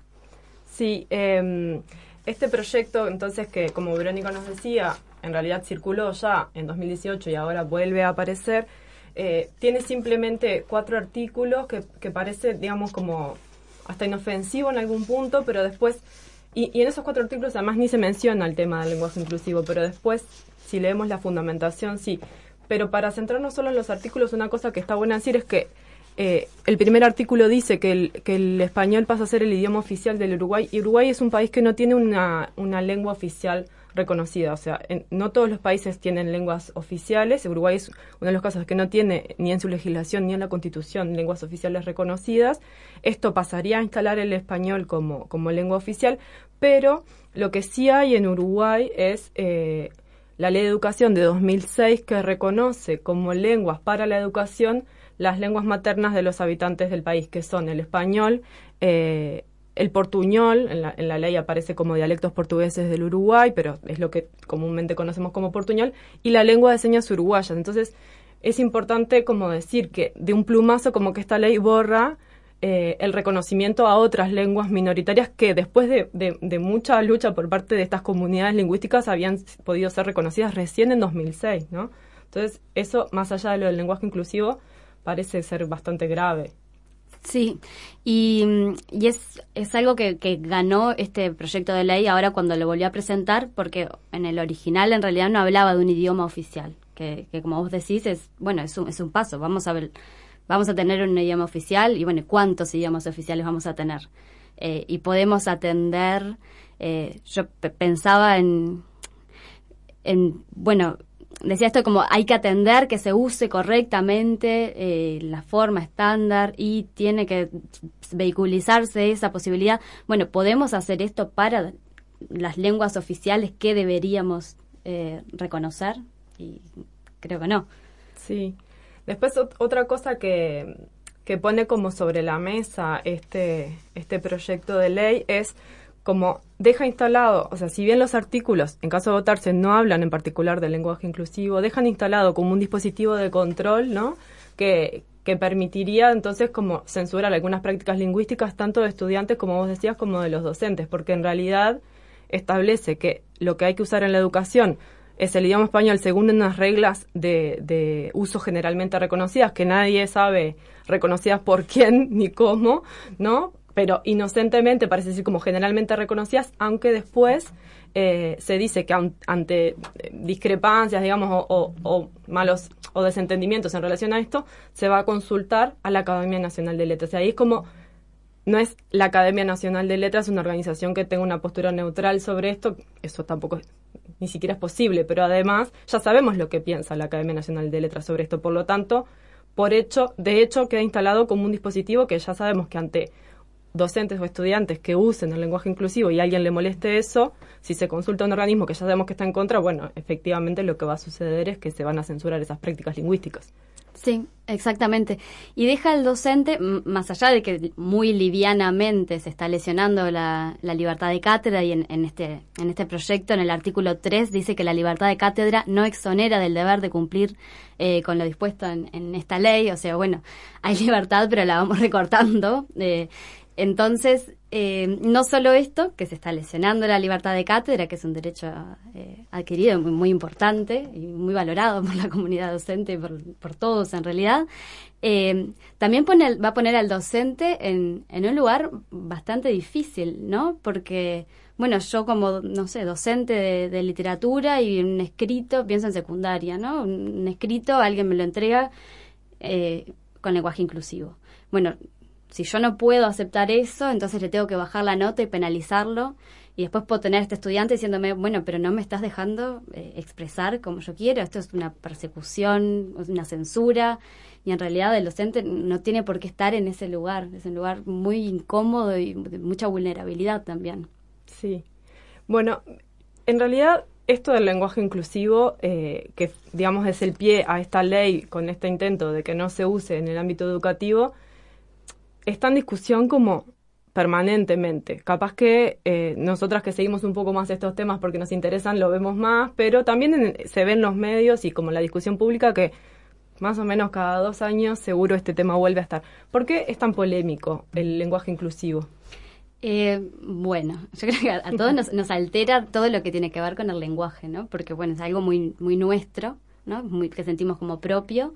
Eh, pero con, con el tema del lenguaje inclusivo, a ver, por un lado está asociado a, a ciertos movimientos, ¿no? Que, que, cuestionan eh, jerarquías de poder, que cuestionan eh, el binarismo y que intentan en realidad acercar, incluir como a, a, todos, ¿no? A to- toda esta gente que, que en realidad siempre queda por fuera y que no solo es invisibilizada, sino que realmente no tiene un lugar eh, en el lenguaje. Y obviamente que incluirnos a todos implica como pa- para un sector perder pri- privilegios, ¿no? Y, bueno, eso no- nos altera. Eh, a mí me parece re importante ver cómo- cuando hablamos del lenguaje inclusivo, como que no siempre se dice lo mismo, ¿no? No siempre nos referimos a lo mismo. Cuando se habla de lenguaje inclusivo, como en, en esto que decías del curso de, de la intendencia, seguro no iban a enseñarle a los funcionarios eh, hablar con E, ¿no? A decir funciona- funcionarios, que bueno, la gente se le, se le altera el ritmo cardíaco, como dice del Valle. Eh, sino que seguramente era, bueno, cómo visibilizamos a todos, a todas y a todos. ¿No? Bueno, ¿cómo visibilizar? Que no es lo mismo eso, que es lo que se usa en los manuales este, que se han hecho, muchos como las guías de lenguaje inclusivo, como este otro lenguaje inclusivo que sí es un poco, o sea, que es más inclusivo, que, que ahora a veces como se lo llama el lenguaje incisivo, que quiere como visibilizar eh, otras cosas que sí que está, bueno, en este momento ha tenido como un derrotero, ¿no? Desde la arroba, la X, ahora se ha estabilizado bastante en la E porque permite como pronunciarlo mejor. Eh, esa es otra cosa. Y, y otra cosa es como el, el lenguaje no sexista, que a, a veces como que, no sé, perdemos, no se dice el lenguaje inclusivo y a todos nos volvemos re locos, pero en realidad, bueno, hay a diferentes niveles y hay diferentes aristas también. Y eso Sí. me parece importante verlo. Y las estrategias a veces son diferentes según de dónde vengan, ¿no? Porque, por ejemplo, en estas iniciativas más institucionales, como las guías y manuales, se suelen usar eh, le- el desdoblamiento, por ejemplo, decir niños y niñas, mientras que quizás desde otros sectores se apela a la E o la X, que en los espacios académicos todavía genera, em, académicos no, sí, bueno, también, pero institucionales genera como un poco más de reticencia. Exacto. Pero también hay, eh, en esta polémica que se genera y en estos ritmos cardíacos que se aceleran, como vos decías, diferentes concepciones sobre la lengua que subyacen, ¿no? Y que a veces pareciera que queda como invisibilizado en el debate, pero eso es buena parte para mí de la explicación de por qué genera tanto rechazo, ¿no? Sí, hay, hay una como una visión que, en realidad yo diría que es como la más institucionalizada e instaurada, eh, como una visión de- del- del lenguaje como un sistema eh, neutro, ¿no? Que bueno, refleja la, sociedad en la que vivimos y, y- y nada más, ¿no? Como, bueno, no hay eso, como una herramienta y listo. Y, y por lo general, cuando se, cuando se va a pedir la opinión de los expertos eh, de la lengua, siempre se va a pedir la opinión de los expertos de la lengua que siguen esa corriente, que por ejemplo es la RAE, eh, bueno, acá la, la academia, pero no, pero en realidad hay otros, hay, hay otra corriente que, que, que en realidad tiene otra idea, con la concepción del lenguaje como, como una práctica social inserta en una lucha de poderes, ¿no? Como, bueno, un fenómeno de, de- luchas políticas y que el lenguaje, en realidad como una construcción cultural y humana, también forma parte de, de estas luchas de poderes. Y, y bueno, creo que ahí eh, está como la- una diferencia. Pero claro, esta segunda corriente nunca no, está tan visibilizada. Y siempre tenemos esta cosa de, no, bueno, dejen el lenguaje impoluto así como está, porque así nos entendemos entre todos y, y, y en realidad, bueno, pero ahí estamos reproduciendo eh, estructuras que no nos gustan o que no nos hacen bien o de las cuales no todos somos parte. Sí. No, y estas primeras visiones, ¿no? Que de la lengua como un objeto eh, neutral y a la vez como algo natural sobre lo que tiene como un devenir propio y sobre lo cual no se pudieran operar cambios, ¿no? A veces como que se, se asocia mucho también con una visión de la gramática como algo que no se puede tocar, ¿no? Que tiene sus propias reglas de funcionamiento y entonces que no puede ser objeto de disputa política. Y eh, creo yo que en realidad el lenguaje inclusivo pero podrían ser otras propuestas, lo que hacen sobre todo es como sacudirnos de esa idea de que el lenguaje es ese espacio neutral, esa cosa como natural que no es producto de las relaciones sociales. Y sí lo es, ¿no? Si es una construcción sociohistórica producto de las relaciones sociales, por lo tanto, eh, refleja relaciones de poder y por lo tanto se puede accionar sobre él para en el marco de otras acciones que buscan que esas relaciones de poder cambien, ¿no? Pero esta visión de, de la lengua como objeto natural eh, que invisibiliza su carácter político es una de las miradas, como bien vos decías, de la lingüística, pero también hay otras miradas que apuntan más a aspectos sociales y socioculturales que, no, en realidad la lengua es así, producto de una historia y una cultura y, y, y, y de asuntos que se dirimen en lo político, ¿no? Sí, bueno, el, masculino genérico, por ejemplo, ¿no? Que es, bueno, es en realidad cuando se habla de lenguaje inclusivo es como, bueno, ahí está como mucho del foco de atención. Y, y bueno, ¿por qué llegó a ser genérico el masculino? Y bueno, porque en realidad durante miles de años lo- los espacios los iban ocupando los hombres. Y en un momento, bueno, em, ante la duda es, un hombre. Y así quedó como el masculino genérico. O sea, no es, no todo es azar. Eh, y, y no todo es inocente. Y, y tampoco, eh, no sé, es que tenemos que eh, decir, bueno, las cosas que sigan como están, porque eh, no se puede tocar la lengua, ni se puede tocar las estructuras. Y también tenemos que plantearnos, bueno, qué es lo que pretende, qué es lo que se pretende con el lenguaje inclusivo, si realmente es alterar las estructuras, o sea, no es generar una nueva variedad lingüística, sino que es simplemente visibilizar una lucha y a la vez que todos nos podemos sentir incluidos.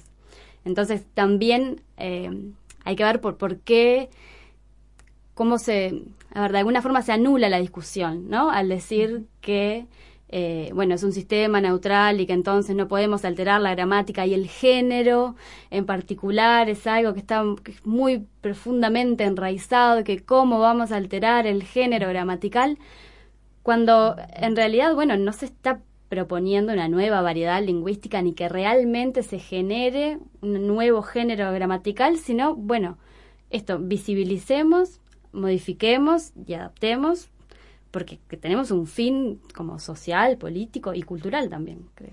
Sí, y además yo agregaría que lo otro que sucede es que estas estructuras que parecen intocables, en realidad, como son producto de relaciones socioculturales atravesadas por relaciones de poder, digamos, se instauran como norma y parece que esas normas, eh, digamos, son neutras cuando no lo son.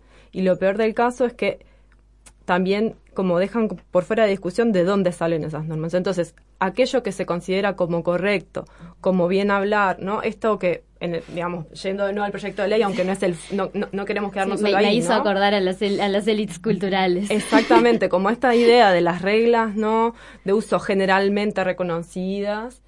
eh, ¿Cuáles son? Esas reglas de uso no son nada más y nada menos que la variedad eh, lingüística culta, ¿no? Entonces, en realidad, la lengua que aprendemos en los ámbitos formales, ¿no? En la educación, pero además esa lengua que tiene estas estructuras que parece que no se pudieran tocar y que hay que dejar que sigan su curso normalmente, en realidad son lo que consideramos ese bien hablar es ya la variedad de una élite cultural. Por lo tanto, eh, ese, es- esa especie de contrato social que parecería ser como la- la- las normas lingüísticas, en realidad están atravesadas por estas relaciones de poder y un poco esta idea que aparece en el, en el proyecto de ley, pero bueno, que, que también, digamos, circula en otros ámbitos, de, de que estas iniciativas, digamos, de estas modificaciones lingüísticas, como puede ser el lenguaje inclusivo, es como una cuestión de élite de quienes podemos preocuparnos por estos asuntos, ¿no? Y en realidad ya estamos en un contexto donde las instituciones educativas nos enseñan la variedad lingüística de la élite. Que quizás la pregunta que hacer es, ¿está bien? ¿Está mal? ¿Solo eso tenemos que aprender? Bueno, eso es otra discusión, pero ya estamos aprendiendo la lengua culta. Sí, de, de hecho, o sea, esta discusión que estamos teniendo es a partir de un proyecto de ley que se generó porque hay alguien con una con esta preocupación de mantener esa lengua estándar y que se enseñe eso y, y eso también es de élite cultural.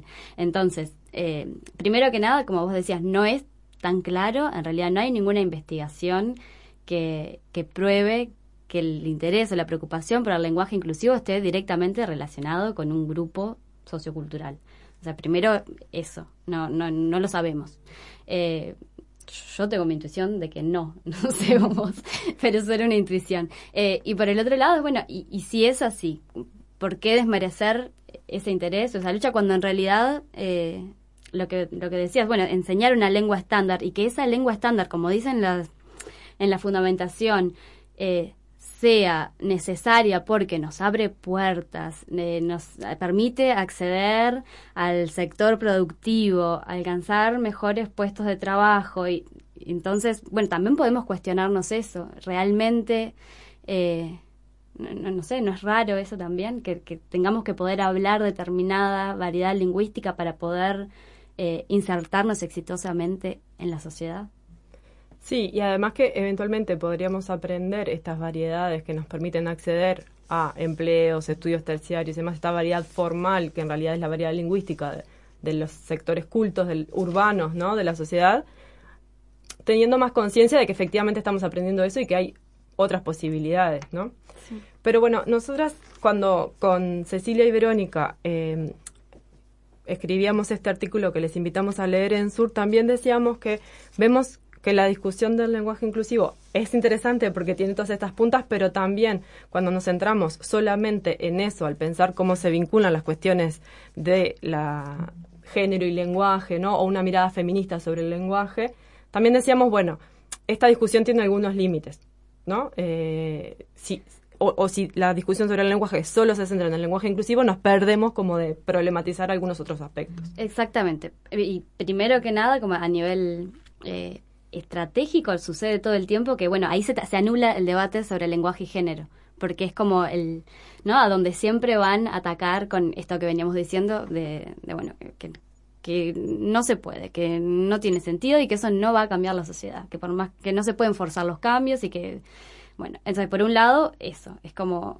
bueno, si solo hablamos de esto, entonces se nos terminó la discusión ahí y no podemos mirar un poco más allá cuando, por ejemplo, nos pareció eh, algo muy, muy interesante, ese episodio que pasó entre Lema y Mato, donde también hay sexismo lingüístico. eh, y no necesariamente estamos hablando de lenguaje inclusivo, sino de algo como más eh, de- de a nivel discursivo de la interacción, ¿no? Que es como, bueno, quién, quiénes hablan más, eh, qué, qué voces valen, qué voces escuchan, quiénes son interrumpidos. Eh, me parece que, que, bueno, en el caso del lema y mato, no sé si lo, Sí, lo podemos recordar contar. un poquito. Eh, bueno, la diputada eh, decidió en, en una media hora previa hablar, eh, bueno, dirigirse a sus compañeros y, bueno, y decir que en realidad las, mujeres en la Cámara no eran escuchadas y que eran interrumpidas, eh, que sus voces no valían, no parecían tener el mismo valor que, la de los compañeros. Eh, mientras ella estaba diciendo esto, el, presidente eh, de la Cámara la, silenció, ¿no? La, la interrumpió y le dijo que estaba usando el lenguaje hiriente. Y, y, bueno, le cortó el discurso. Ella, bueno, no- seguro lo recuerdan, pero ella lo puso en las redes, eh, lo que ella quiso decir. Hubo como bastante revuelo en la prensa, hubo notas, eh, incluso no sé, Cristina Morán eh, en un programa en la tele eh, dijo, este, bueno, volvió a reproducir sus, las palabras de la diputada. Y, y bueno, nos parece como eso es, es, es algo como muy interesante también y que a veces se pierde eh, porque o nos perdemos como de discutirlo porque estamos como bueno intentando como siempre to- toda la atención va hacia el lenguaje inclusivo y en realidad hay otras cosas que también son o sea donde hay mucho sexismo bueno lo sabemos como en los insultos en los dichos en los refranes eh, bueno esta idea no de la de, de la virtud de la mujer silenciosa por ejemplo, eh, y el, el problema ¿no? de una mujer que, que hable mucho y que, o que tenga una voz que se, que se imponga. Eh, no sé, con la- las víctimas de, de violencia de género siempre se habla de, eh, por ejemplo, se usan las construcciones pasivas, ¿no?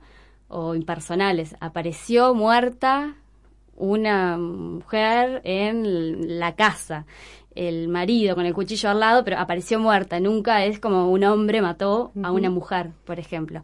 Y ahí también es el lenguaje que está reproduciendo el sexismo. Sí, a mí lo que también me pareció súper interesante de este, o sea, con todo lo terrible que fue este episodio que se dio en el Parlamento, es que justamente cuando una mujer está intentando decir nuestra voz no es escuchada, ¿no? Entonces ubica el problema del lenguaje en un lugar que no es solo lo del lenguaje inclusivo, que en el mejor de los casos va a aspectos como gramaticales y léxicos, pero no interactivos o discursivos que hacen también a la comunicación. Justo cuando ella está intentando visibilizar eso, es interrumpida y es silenciada. Y en realidad a mí me, me pareció interesante también porque, además de por esto que vos decías, porque esto que ella estaba planteando en el Parlamento en realidad recurrentemente es planteado por las mujeres militantes o que participan de espacios políticos en relación a esos espacios y no solo el Parlamento, lo mismo en organizaciones de otro tipo como sindicatos, gremios, cooperativas y demás.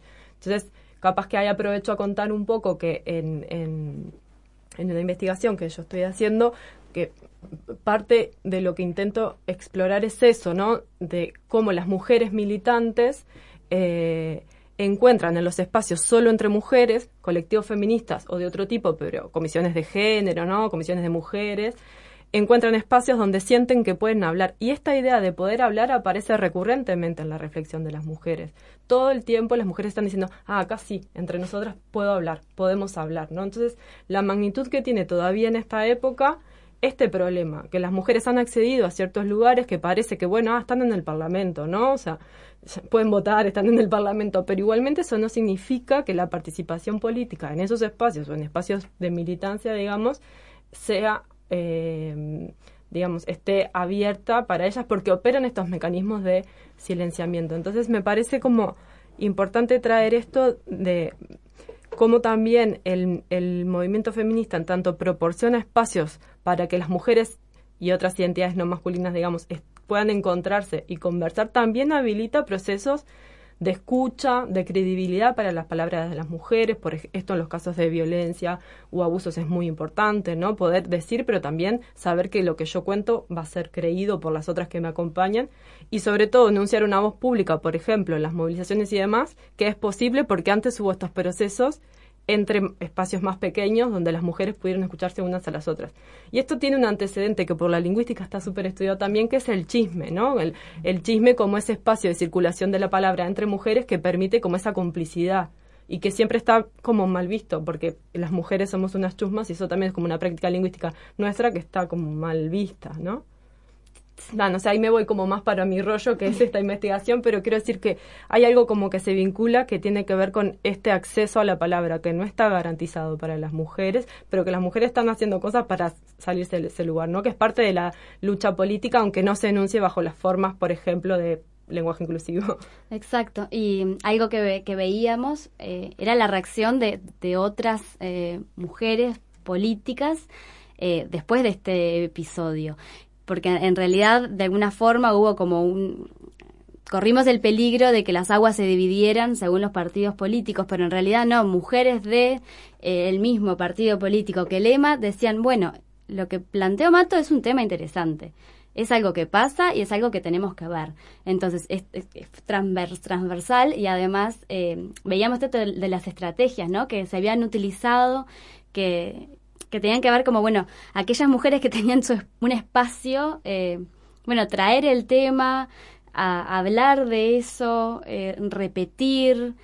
Habíamos visto como, bueno, diferentes estrategias que, que se usan, ¿no? Como, bueno, validarse, como, bueno, evitar que, que la discusión se, se, se corra del centro, del, ¿no? Que era realmente los hombres interrumpen a las mujeres y el, la voz de una diputada es menos valiosa que la de un eh, diputado, por ejemplo. Se veían, se vieron las periodistas cuando eh, entrevistaron a tanto a Mato como a Lema que cada vez que se intentaba como correr el, el eje de la discusión, bueno, ellas lo traían de vuelta.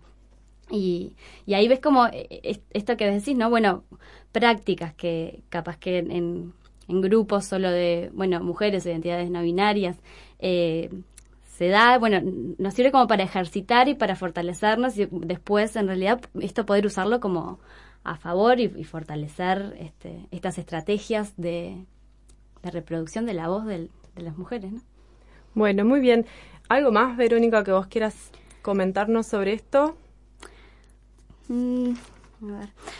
No, eh, solamente como algo chiquito y retomando como lo del, lo del proyecto de, ley, pensar en, en- bueno, yo eh, est- estoy como estudiando lo que, lo que está pasando ahora pasó en el 2018, exactamente lo mismo, ¿no? Una nota periodística, bueno, en este caso fue un, un taller de la Intendencia, eh, genera un proyecto de ley que en realidad tiene un alcance mucho mayor del que pretende, porque estamos hablando de que se lesiona la libertad de cátedra, que se propone el- una lengua oficial y, y se le da como una, no sé, un vuelo como muy grande eh, a partir de, bueno, esto, un informe periodístico, o en este caso a partir de un taller en la Intendencia.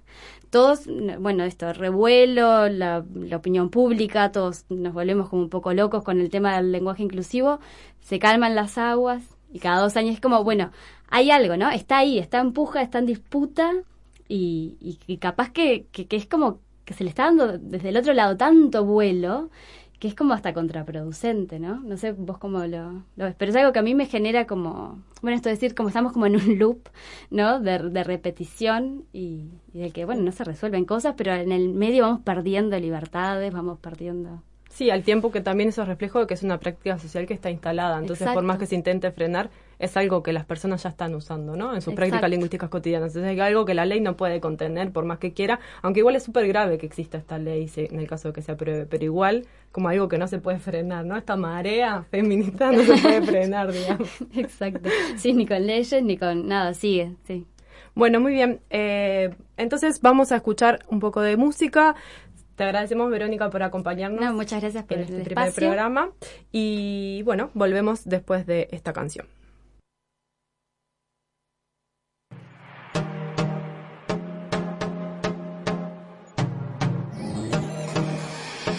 Y antes que nos coman los gusanos, repartimos todos los frutos de lo que hemos cosechado. Y si a veces amarga el veneno, Compartimos si hace falta el mismo caramelo. Recuerdo que apuntaste pero no sonó el disparo. Recuerdo los sudores en la mano. Si sigues apostando en el número equivocado, imposible que me veas a tu lado. Nos atacan por todos lados. Imposible salir de esta, cada uno por su lado. Escucha bien, hermano. Nadie se hace rico trabajando. Y todo lo que tenemos por salud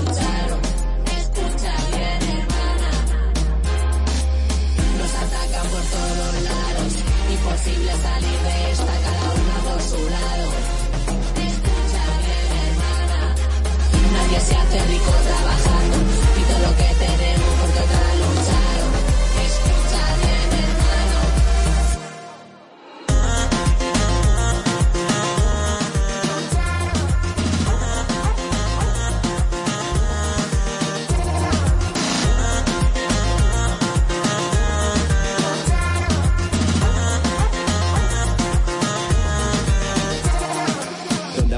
los sentimientos, cuándo hacerle frente a la desidia que nos devora por dentro, cómo reiniciar el calendario.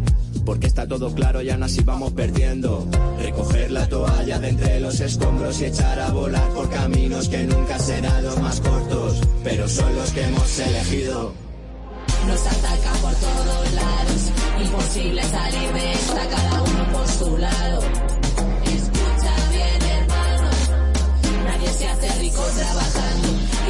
Que tenemos porque otra lucharon.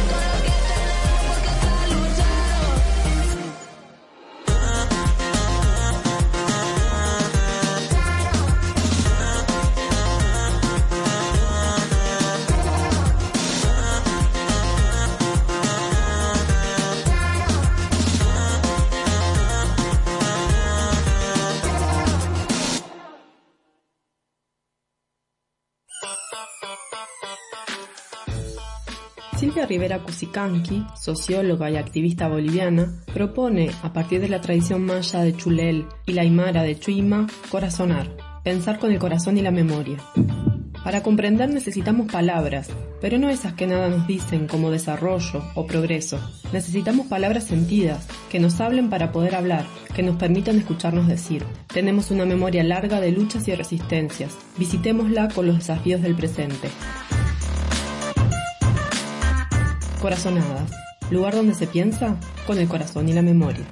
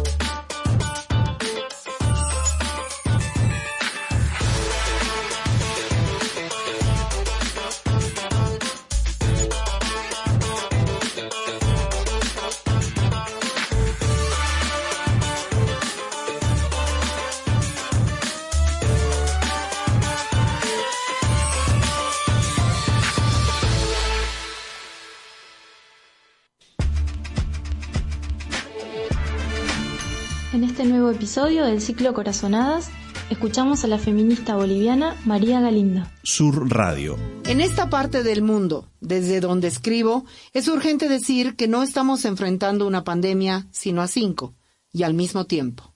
O si prefieren, a una pandemia de múltiples capas, adheridas una a la otra, donde la capa visible y externa es la del coronavirus.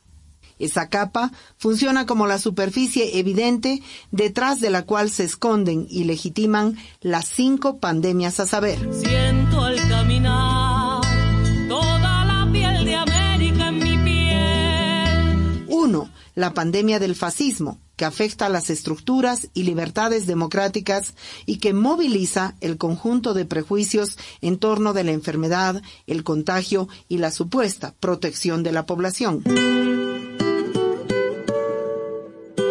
2. La pandemia colonial, que afecta las relaciones norte-sur y las relaciones con los sures del mundo presentes en todas las sociedades. La relación con el conocimiento y manejo de la enfermedad y el sobreendeudamiento de toda la región para el recrudecimiento de un contrato colonial global más severo. 3. La pandemia de la corrupción y la desidia estatal. 4. La pandemia de la violencia machista que afecta directamente el lugar de las mujeres y la crisis de cuidados. Y la pandemia de las pandemias que es la del hambre. Hay un juego de espejismo entre una pandemia y otra, un juego que confunde y paraliza la protesta. Cuando estás interpelando una pandemia, se superpone la de o- la otra para desactivar o relativizar todo argumento de resistencia. En pocas palabras, el coronavirus justifica o pretende justificarlo todo.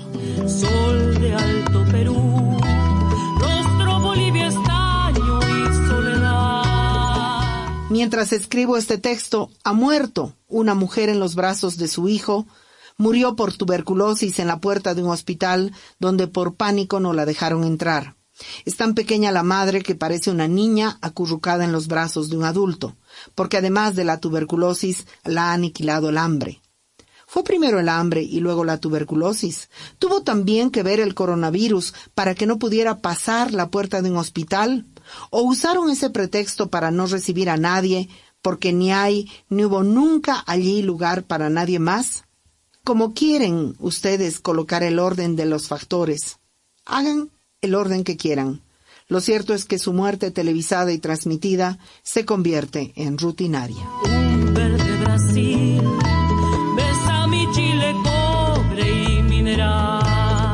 Pasando en este sur bautizado como Latinoamérica, que he preferido nombrar como culo del mundo, culo en el sentido ambiguo de lugar de placer y de desprecio al mismo tiempo? ¿Hay alguna continuidad entre lo que pasa hoy en México, Perú, Brasil, Ecuador, Argentina o Bolivia?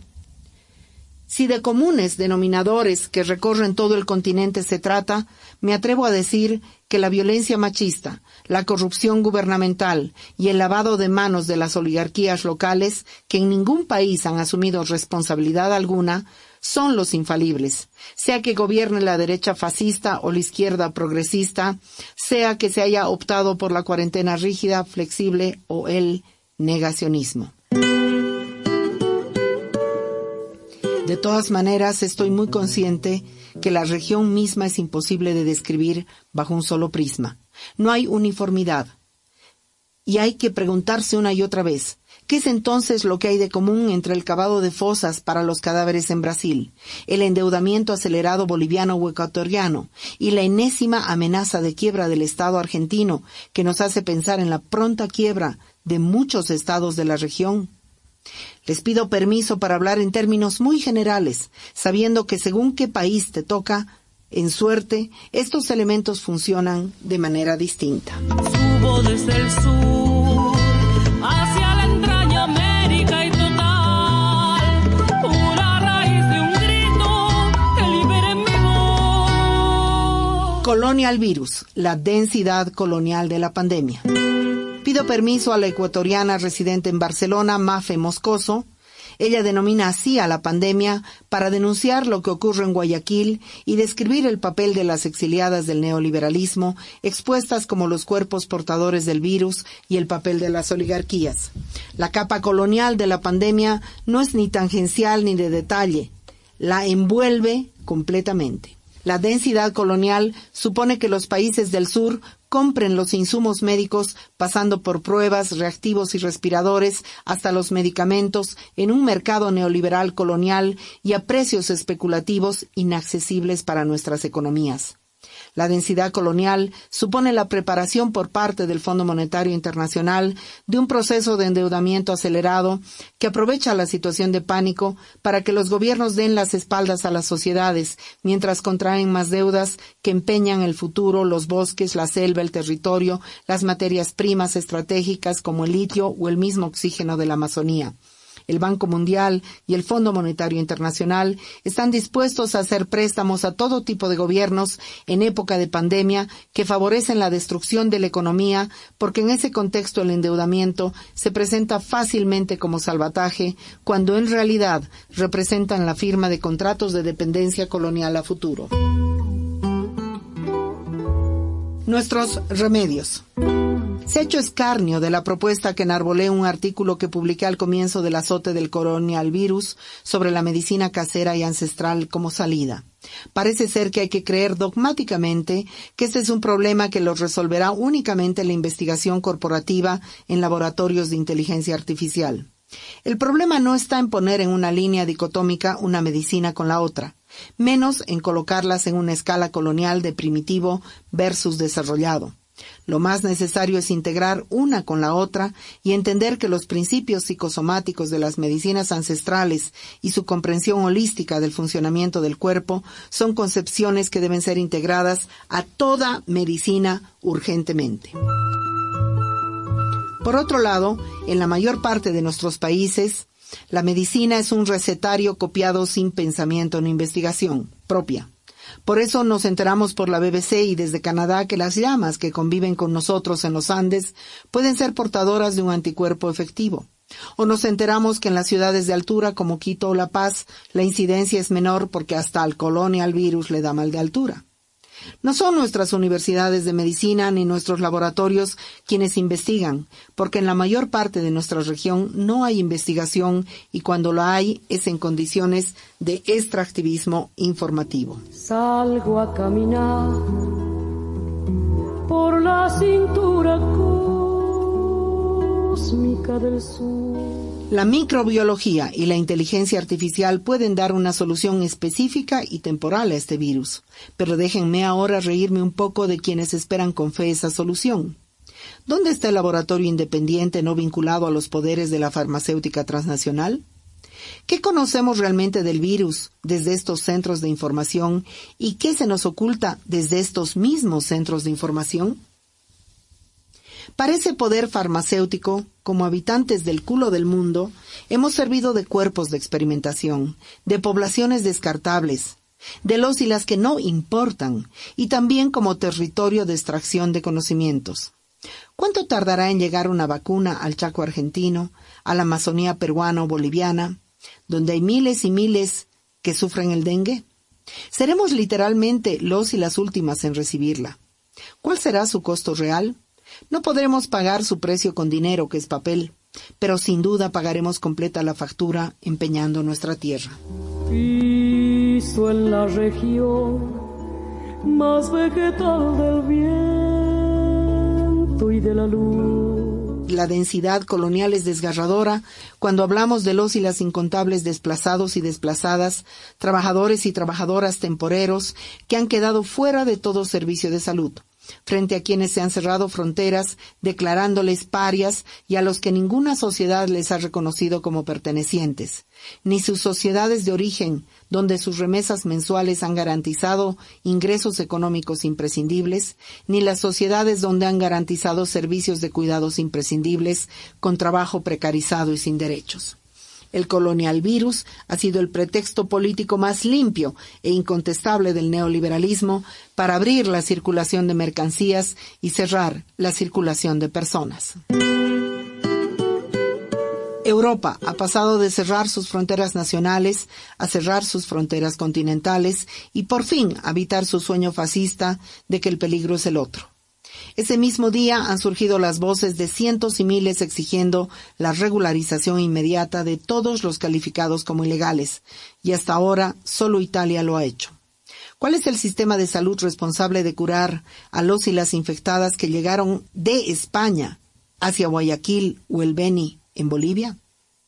Regiones donde los contagios suponen algo muy parecido a un genocidio. El virus en su densidad colonial es una frontera que divide los cuerpos y las poblaciones entre dignas de vida y las indignas de vida, entre las regiones desde donde se elaboran y discuten los protocolos y las propuestas y regiones donde esos protocolos no se piensan sino que se copian. Nos vamos contagiando. Miedo y hambre juegan un papel mortal en nuestras calles y nuestras economías. Salir a comprar alimentos es prepararse para visitar el salón del hambre. La gente está saliendo a pedir limosna con creatividad, con dignidad y con originalidad. Te sostienen la mirada, te cortan el paso con delicadeza, te extienden la mano, te ofrecen dulces y todo tipo de inventos prácticos para enfrentar la vida. Ayer compré un ensartador de aguja, aunque en mi casa no hay agujas ni hilos. La mirada del vendedor, sus demostraciones, su dignidad, su ropa, su aliento, su bozal casero, todo él era un grito de dignidad magnetizante. Abundan las variedades de mascarillas que prefiero llamar bozales para humanos, para todo gusto y bolsillo, porque de eso también hay que sobrevivir. Pero la mascarilla universal parece ser de piel de mandarina.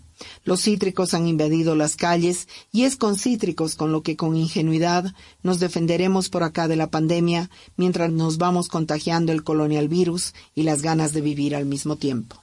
Caminando en los barrios populares, de tanto en tanto me vienen vaos de olor a hierbas que deben estar hirviendo en gastadas ollas que perdieron la tapa hace décadas. La gente se ha refugiado en la medicina casera y en los conocimientos de la abuela. Los vaos vienen de lejos porque los pueblos amazónicos han decidido espantar la pandemia con largos rituales. Las ollas comunes, que son ni más ni menos que la respuesta colectiva y no individual al hambre, no solo representan un acto de desobediencia, sino que son noticia corriente y cotidiana.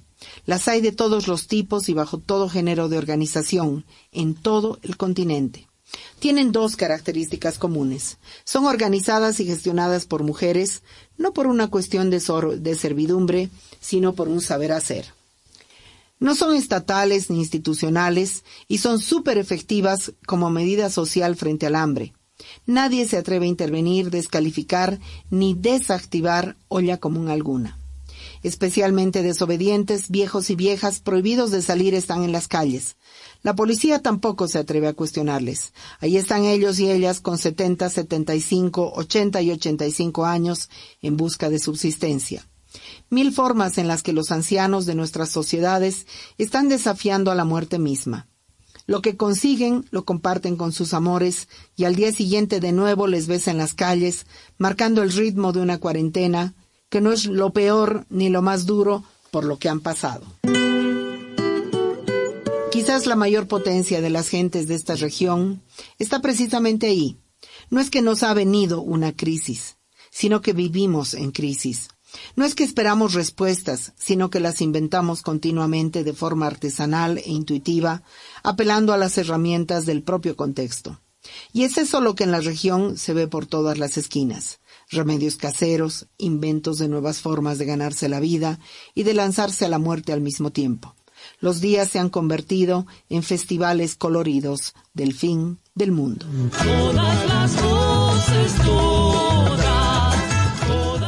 El Estado y la pandemia de la corrupción. Seguramente, en lo que a corrupción se refiere, el gobierno boliviano debe ser hoy uno de los más sobresalientes de la región. El escándalo de la compra de 500 respiradores a un 300% más de su precio es tan solo la punta del iceberg. Compramos vía intermediarios las pruebas más caras de la región, pero hacemos el menor número de pruebas de la región.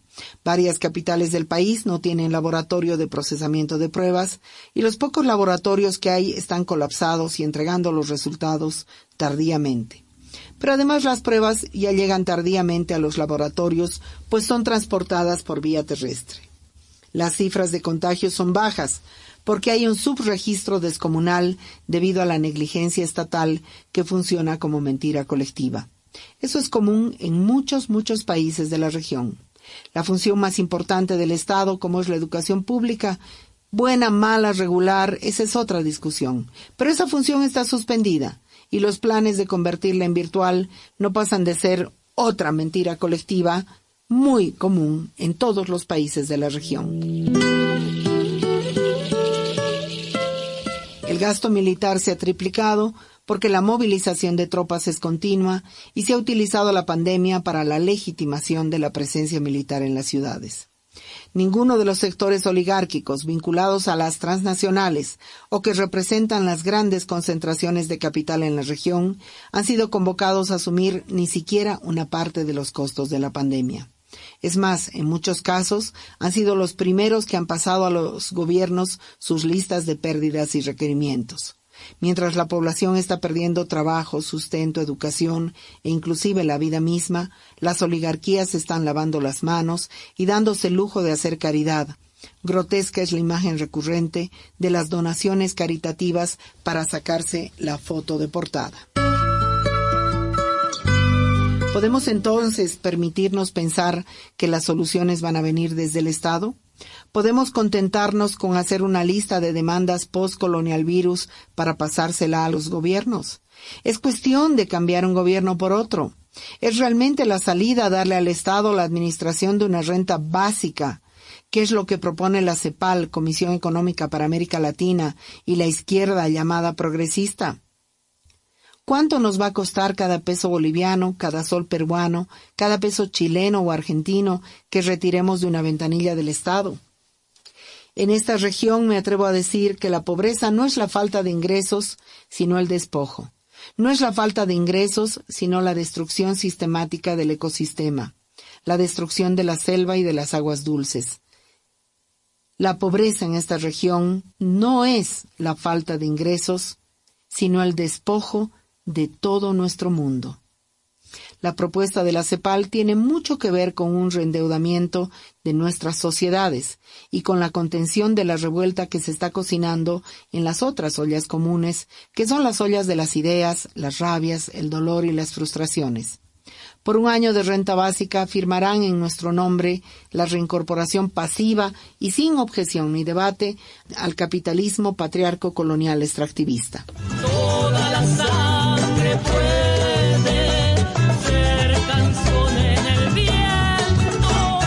Violencia machista y crisis de cuidados. Lo que peor han resuelto los estados es la cuestión de los niños y las niñas, convertidos en pájaros enjaulados, cuya responsabilidad de contención ha estado y está descomunalmente descargada sobre las espaldas de las madres. Agravada con el hecho de que empieza la ola de flexibilización de la cuarentena, no se abren las escuelas ni hay soluciones para la crianza, demostrando que sobre las espaldas de las mujeres se puede descargar todo tipo de cuestiones sin límite alguno e incluso sin lógica alguna. El colonial virus es una crisis de cuidados que ha colocado a los cuidados en la doble vara de los trabajos recargados y mal pagados masivamente realizados por mujeres y al mismo tiempo los ha puesto en evidencia de que son los únicos trabajos que realmente son útiles a la hora de salvar vidas, contener emocionalidades y construir sentidos colectivos.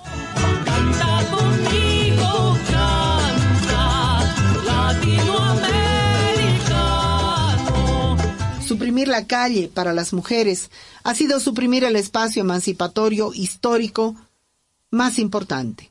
Ha significado suprimir la otra ciudad efímera que habitamos y montamos cada día.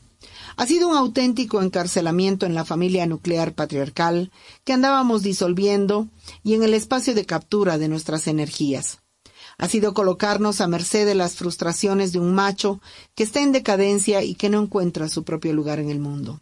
Los índices de feminicidio en cuarentena son la prueba de esto que estoy diciendo. Los índices de violencia machista y violencia sexual, que rompen todo sentido romantizado de hogar, son la prueba de lo que estoy diciendo. La calle es nuestra casa y el espacio del afuera es el espacio en el que estamos construyendo libertad.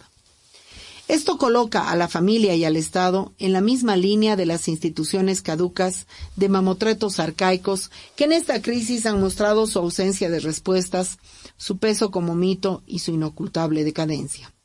La comunidad no es la suma de familias, sino la ruptura de estas para la construcción de nuevas afectividades, contenciones y complicidades.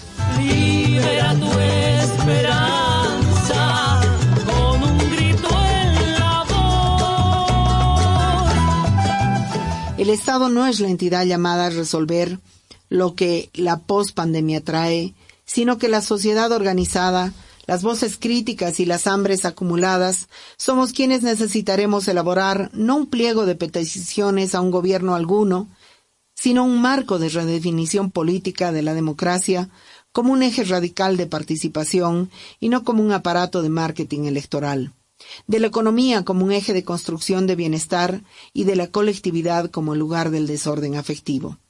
Debajo del hambre están creciendo las ideas. Debajo del hambre siguen floreciendo los sueños. Y mientras enterramos a los y las muertas, ellos y ellas todavía calientes se confabulan con nosotros y nosotras para decirnos que no aceptemos ningún certificado de defunción firmado por ningún gobierno donde diga que ellos y ellas murieron de coronavirus. Porque no murieron de coronavirus murieron de capitalismo.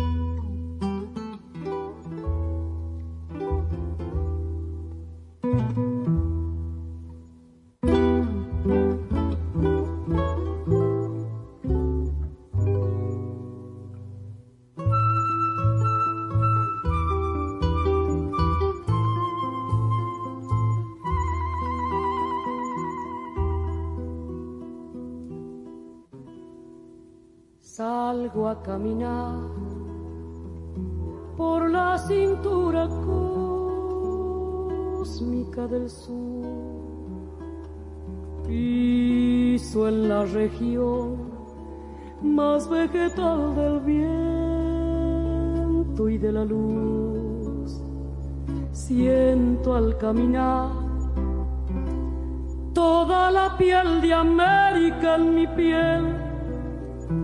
Y anda en mi sangre un río que libera en mi voz su caudal. Sol de Alto Perú, rostro Bolivia estaño y soledad, un verde Brasil besa mi Chile cobre y mineral, estuvo desde el sur hacia la entraña América y total,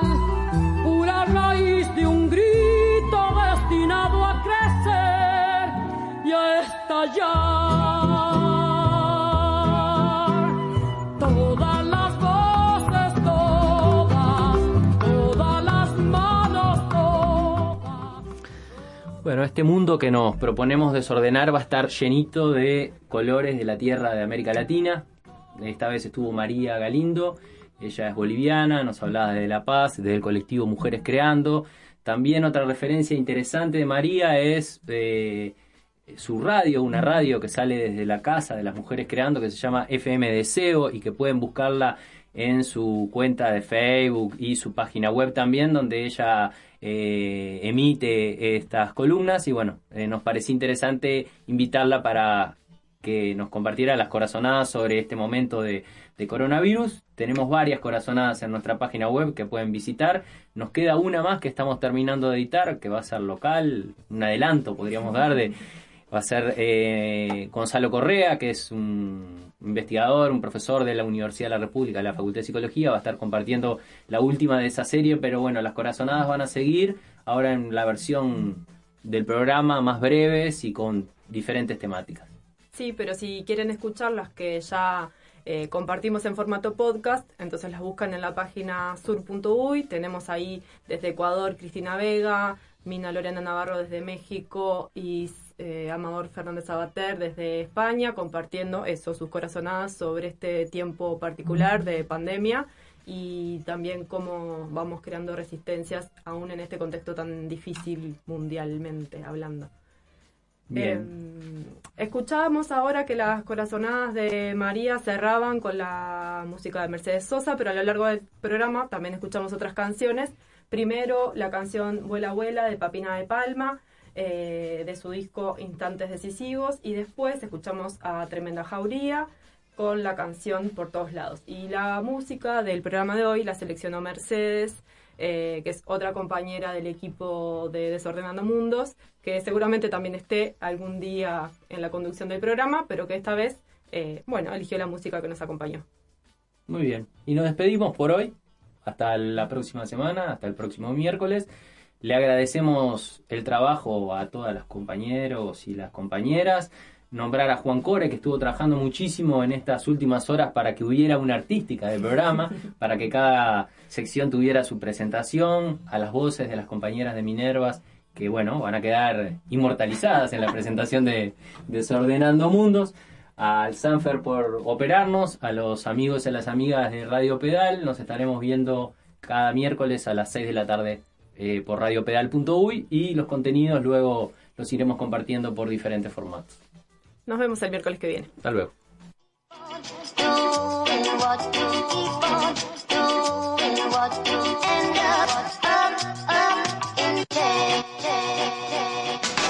Danos energía y brilla el sol en los días grises, pinturas que tapan los colores felices. Dame energía y te cuento mis sentimientos para que sepas por qué estamos enloqueciendo. Danos energía y brilla el sol con las palabras mágicas que abren tu conciencia y la restauran. Dame energía para poder seguir gritando y seguir luchando y seguir soñando. Contra esta realidad se siente oscura claridad. Esclavizados modernamente nos encontramos y creemos en la mierda que prepara la prensa puta periodistas alcahuetas inventando la ignorancia que nos funde socialmente. Para probar mentiras, creer y contar naturalmente. Y así nos basamos en falsos discursos llenándonos de miedo y adorando a que lo impuso y así sigue y así pensamos.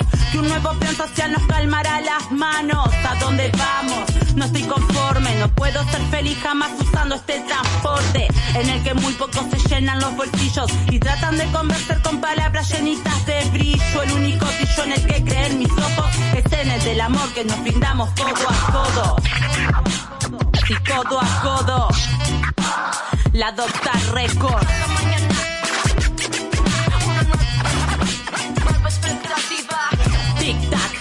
reloj, la cotidianidad que te envolvió, la máquina arrancó, hacia dispositivo ya se montó. Para que se mantengan unos adentro y otros afuera, pero de cualquier manera, si falta un escalón, se desarma la escalera y eso se espera. Que estemos todos dando honor a una mierda de bandera por el bien de todos. Quédate ahí, no decís, no quieras contrastar, que todo tiene que seguir tal cual y como está. Vamos cortando patas, se desestabiliza pa' que se haga trizas y así cenizas. Y cuando pasa el tiempo, pasa la historia, pero a segundos se dilata la memoria. Y es que la escoria no sabe a rico, camina impunemente los milicos, vivimos bajo el yugo de los ricos. Que así los pico, los mastico y me los trago como tico tico. Danos energía y brilla el sol en los días, grises pinturas que tapan los colores felices. Dame energía y te cuento mis sentimientos para que sepas por qué estamos enloqueciendo. Danos energía y brilla el sol con las palabras mágicas que abren tu conciencia y la restauran. Dame energía para poder seguir gritando y seguir luchando y seguir soñando. Un sueño más y lucho por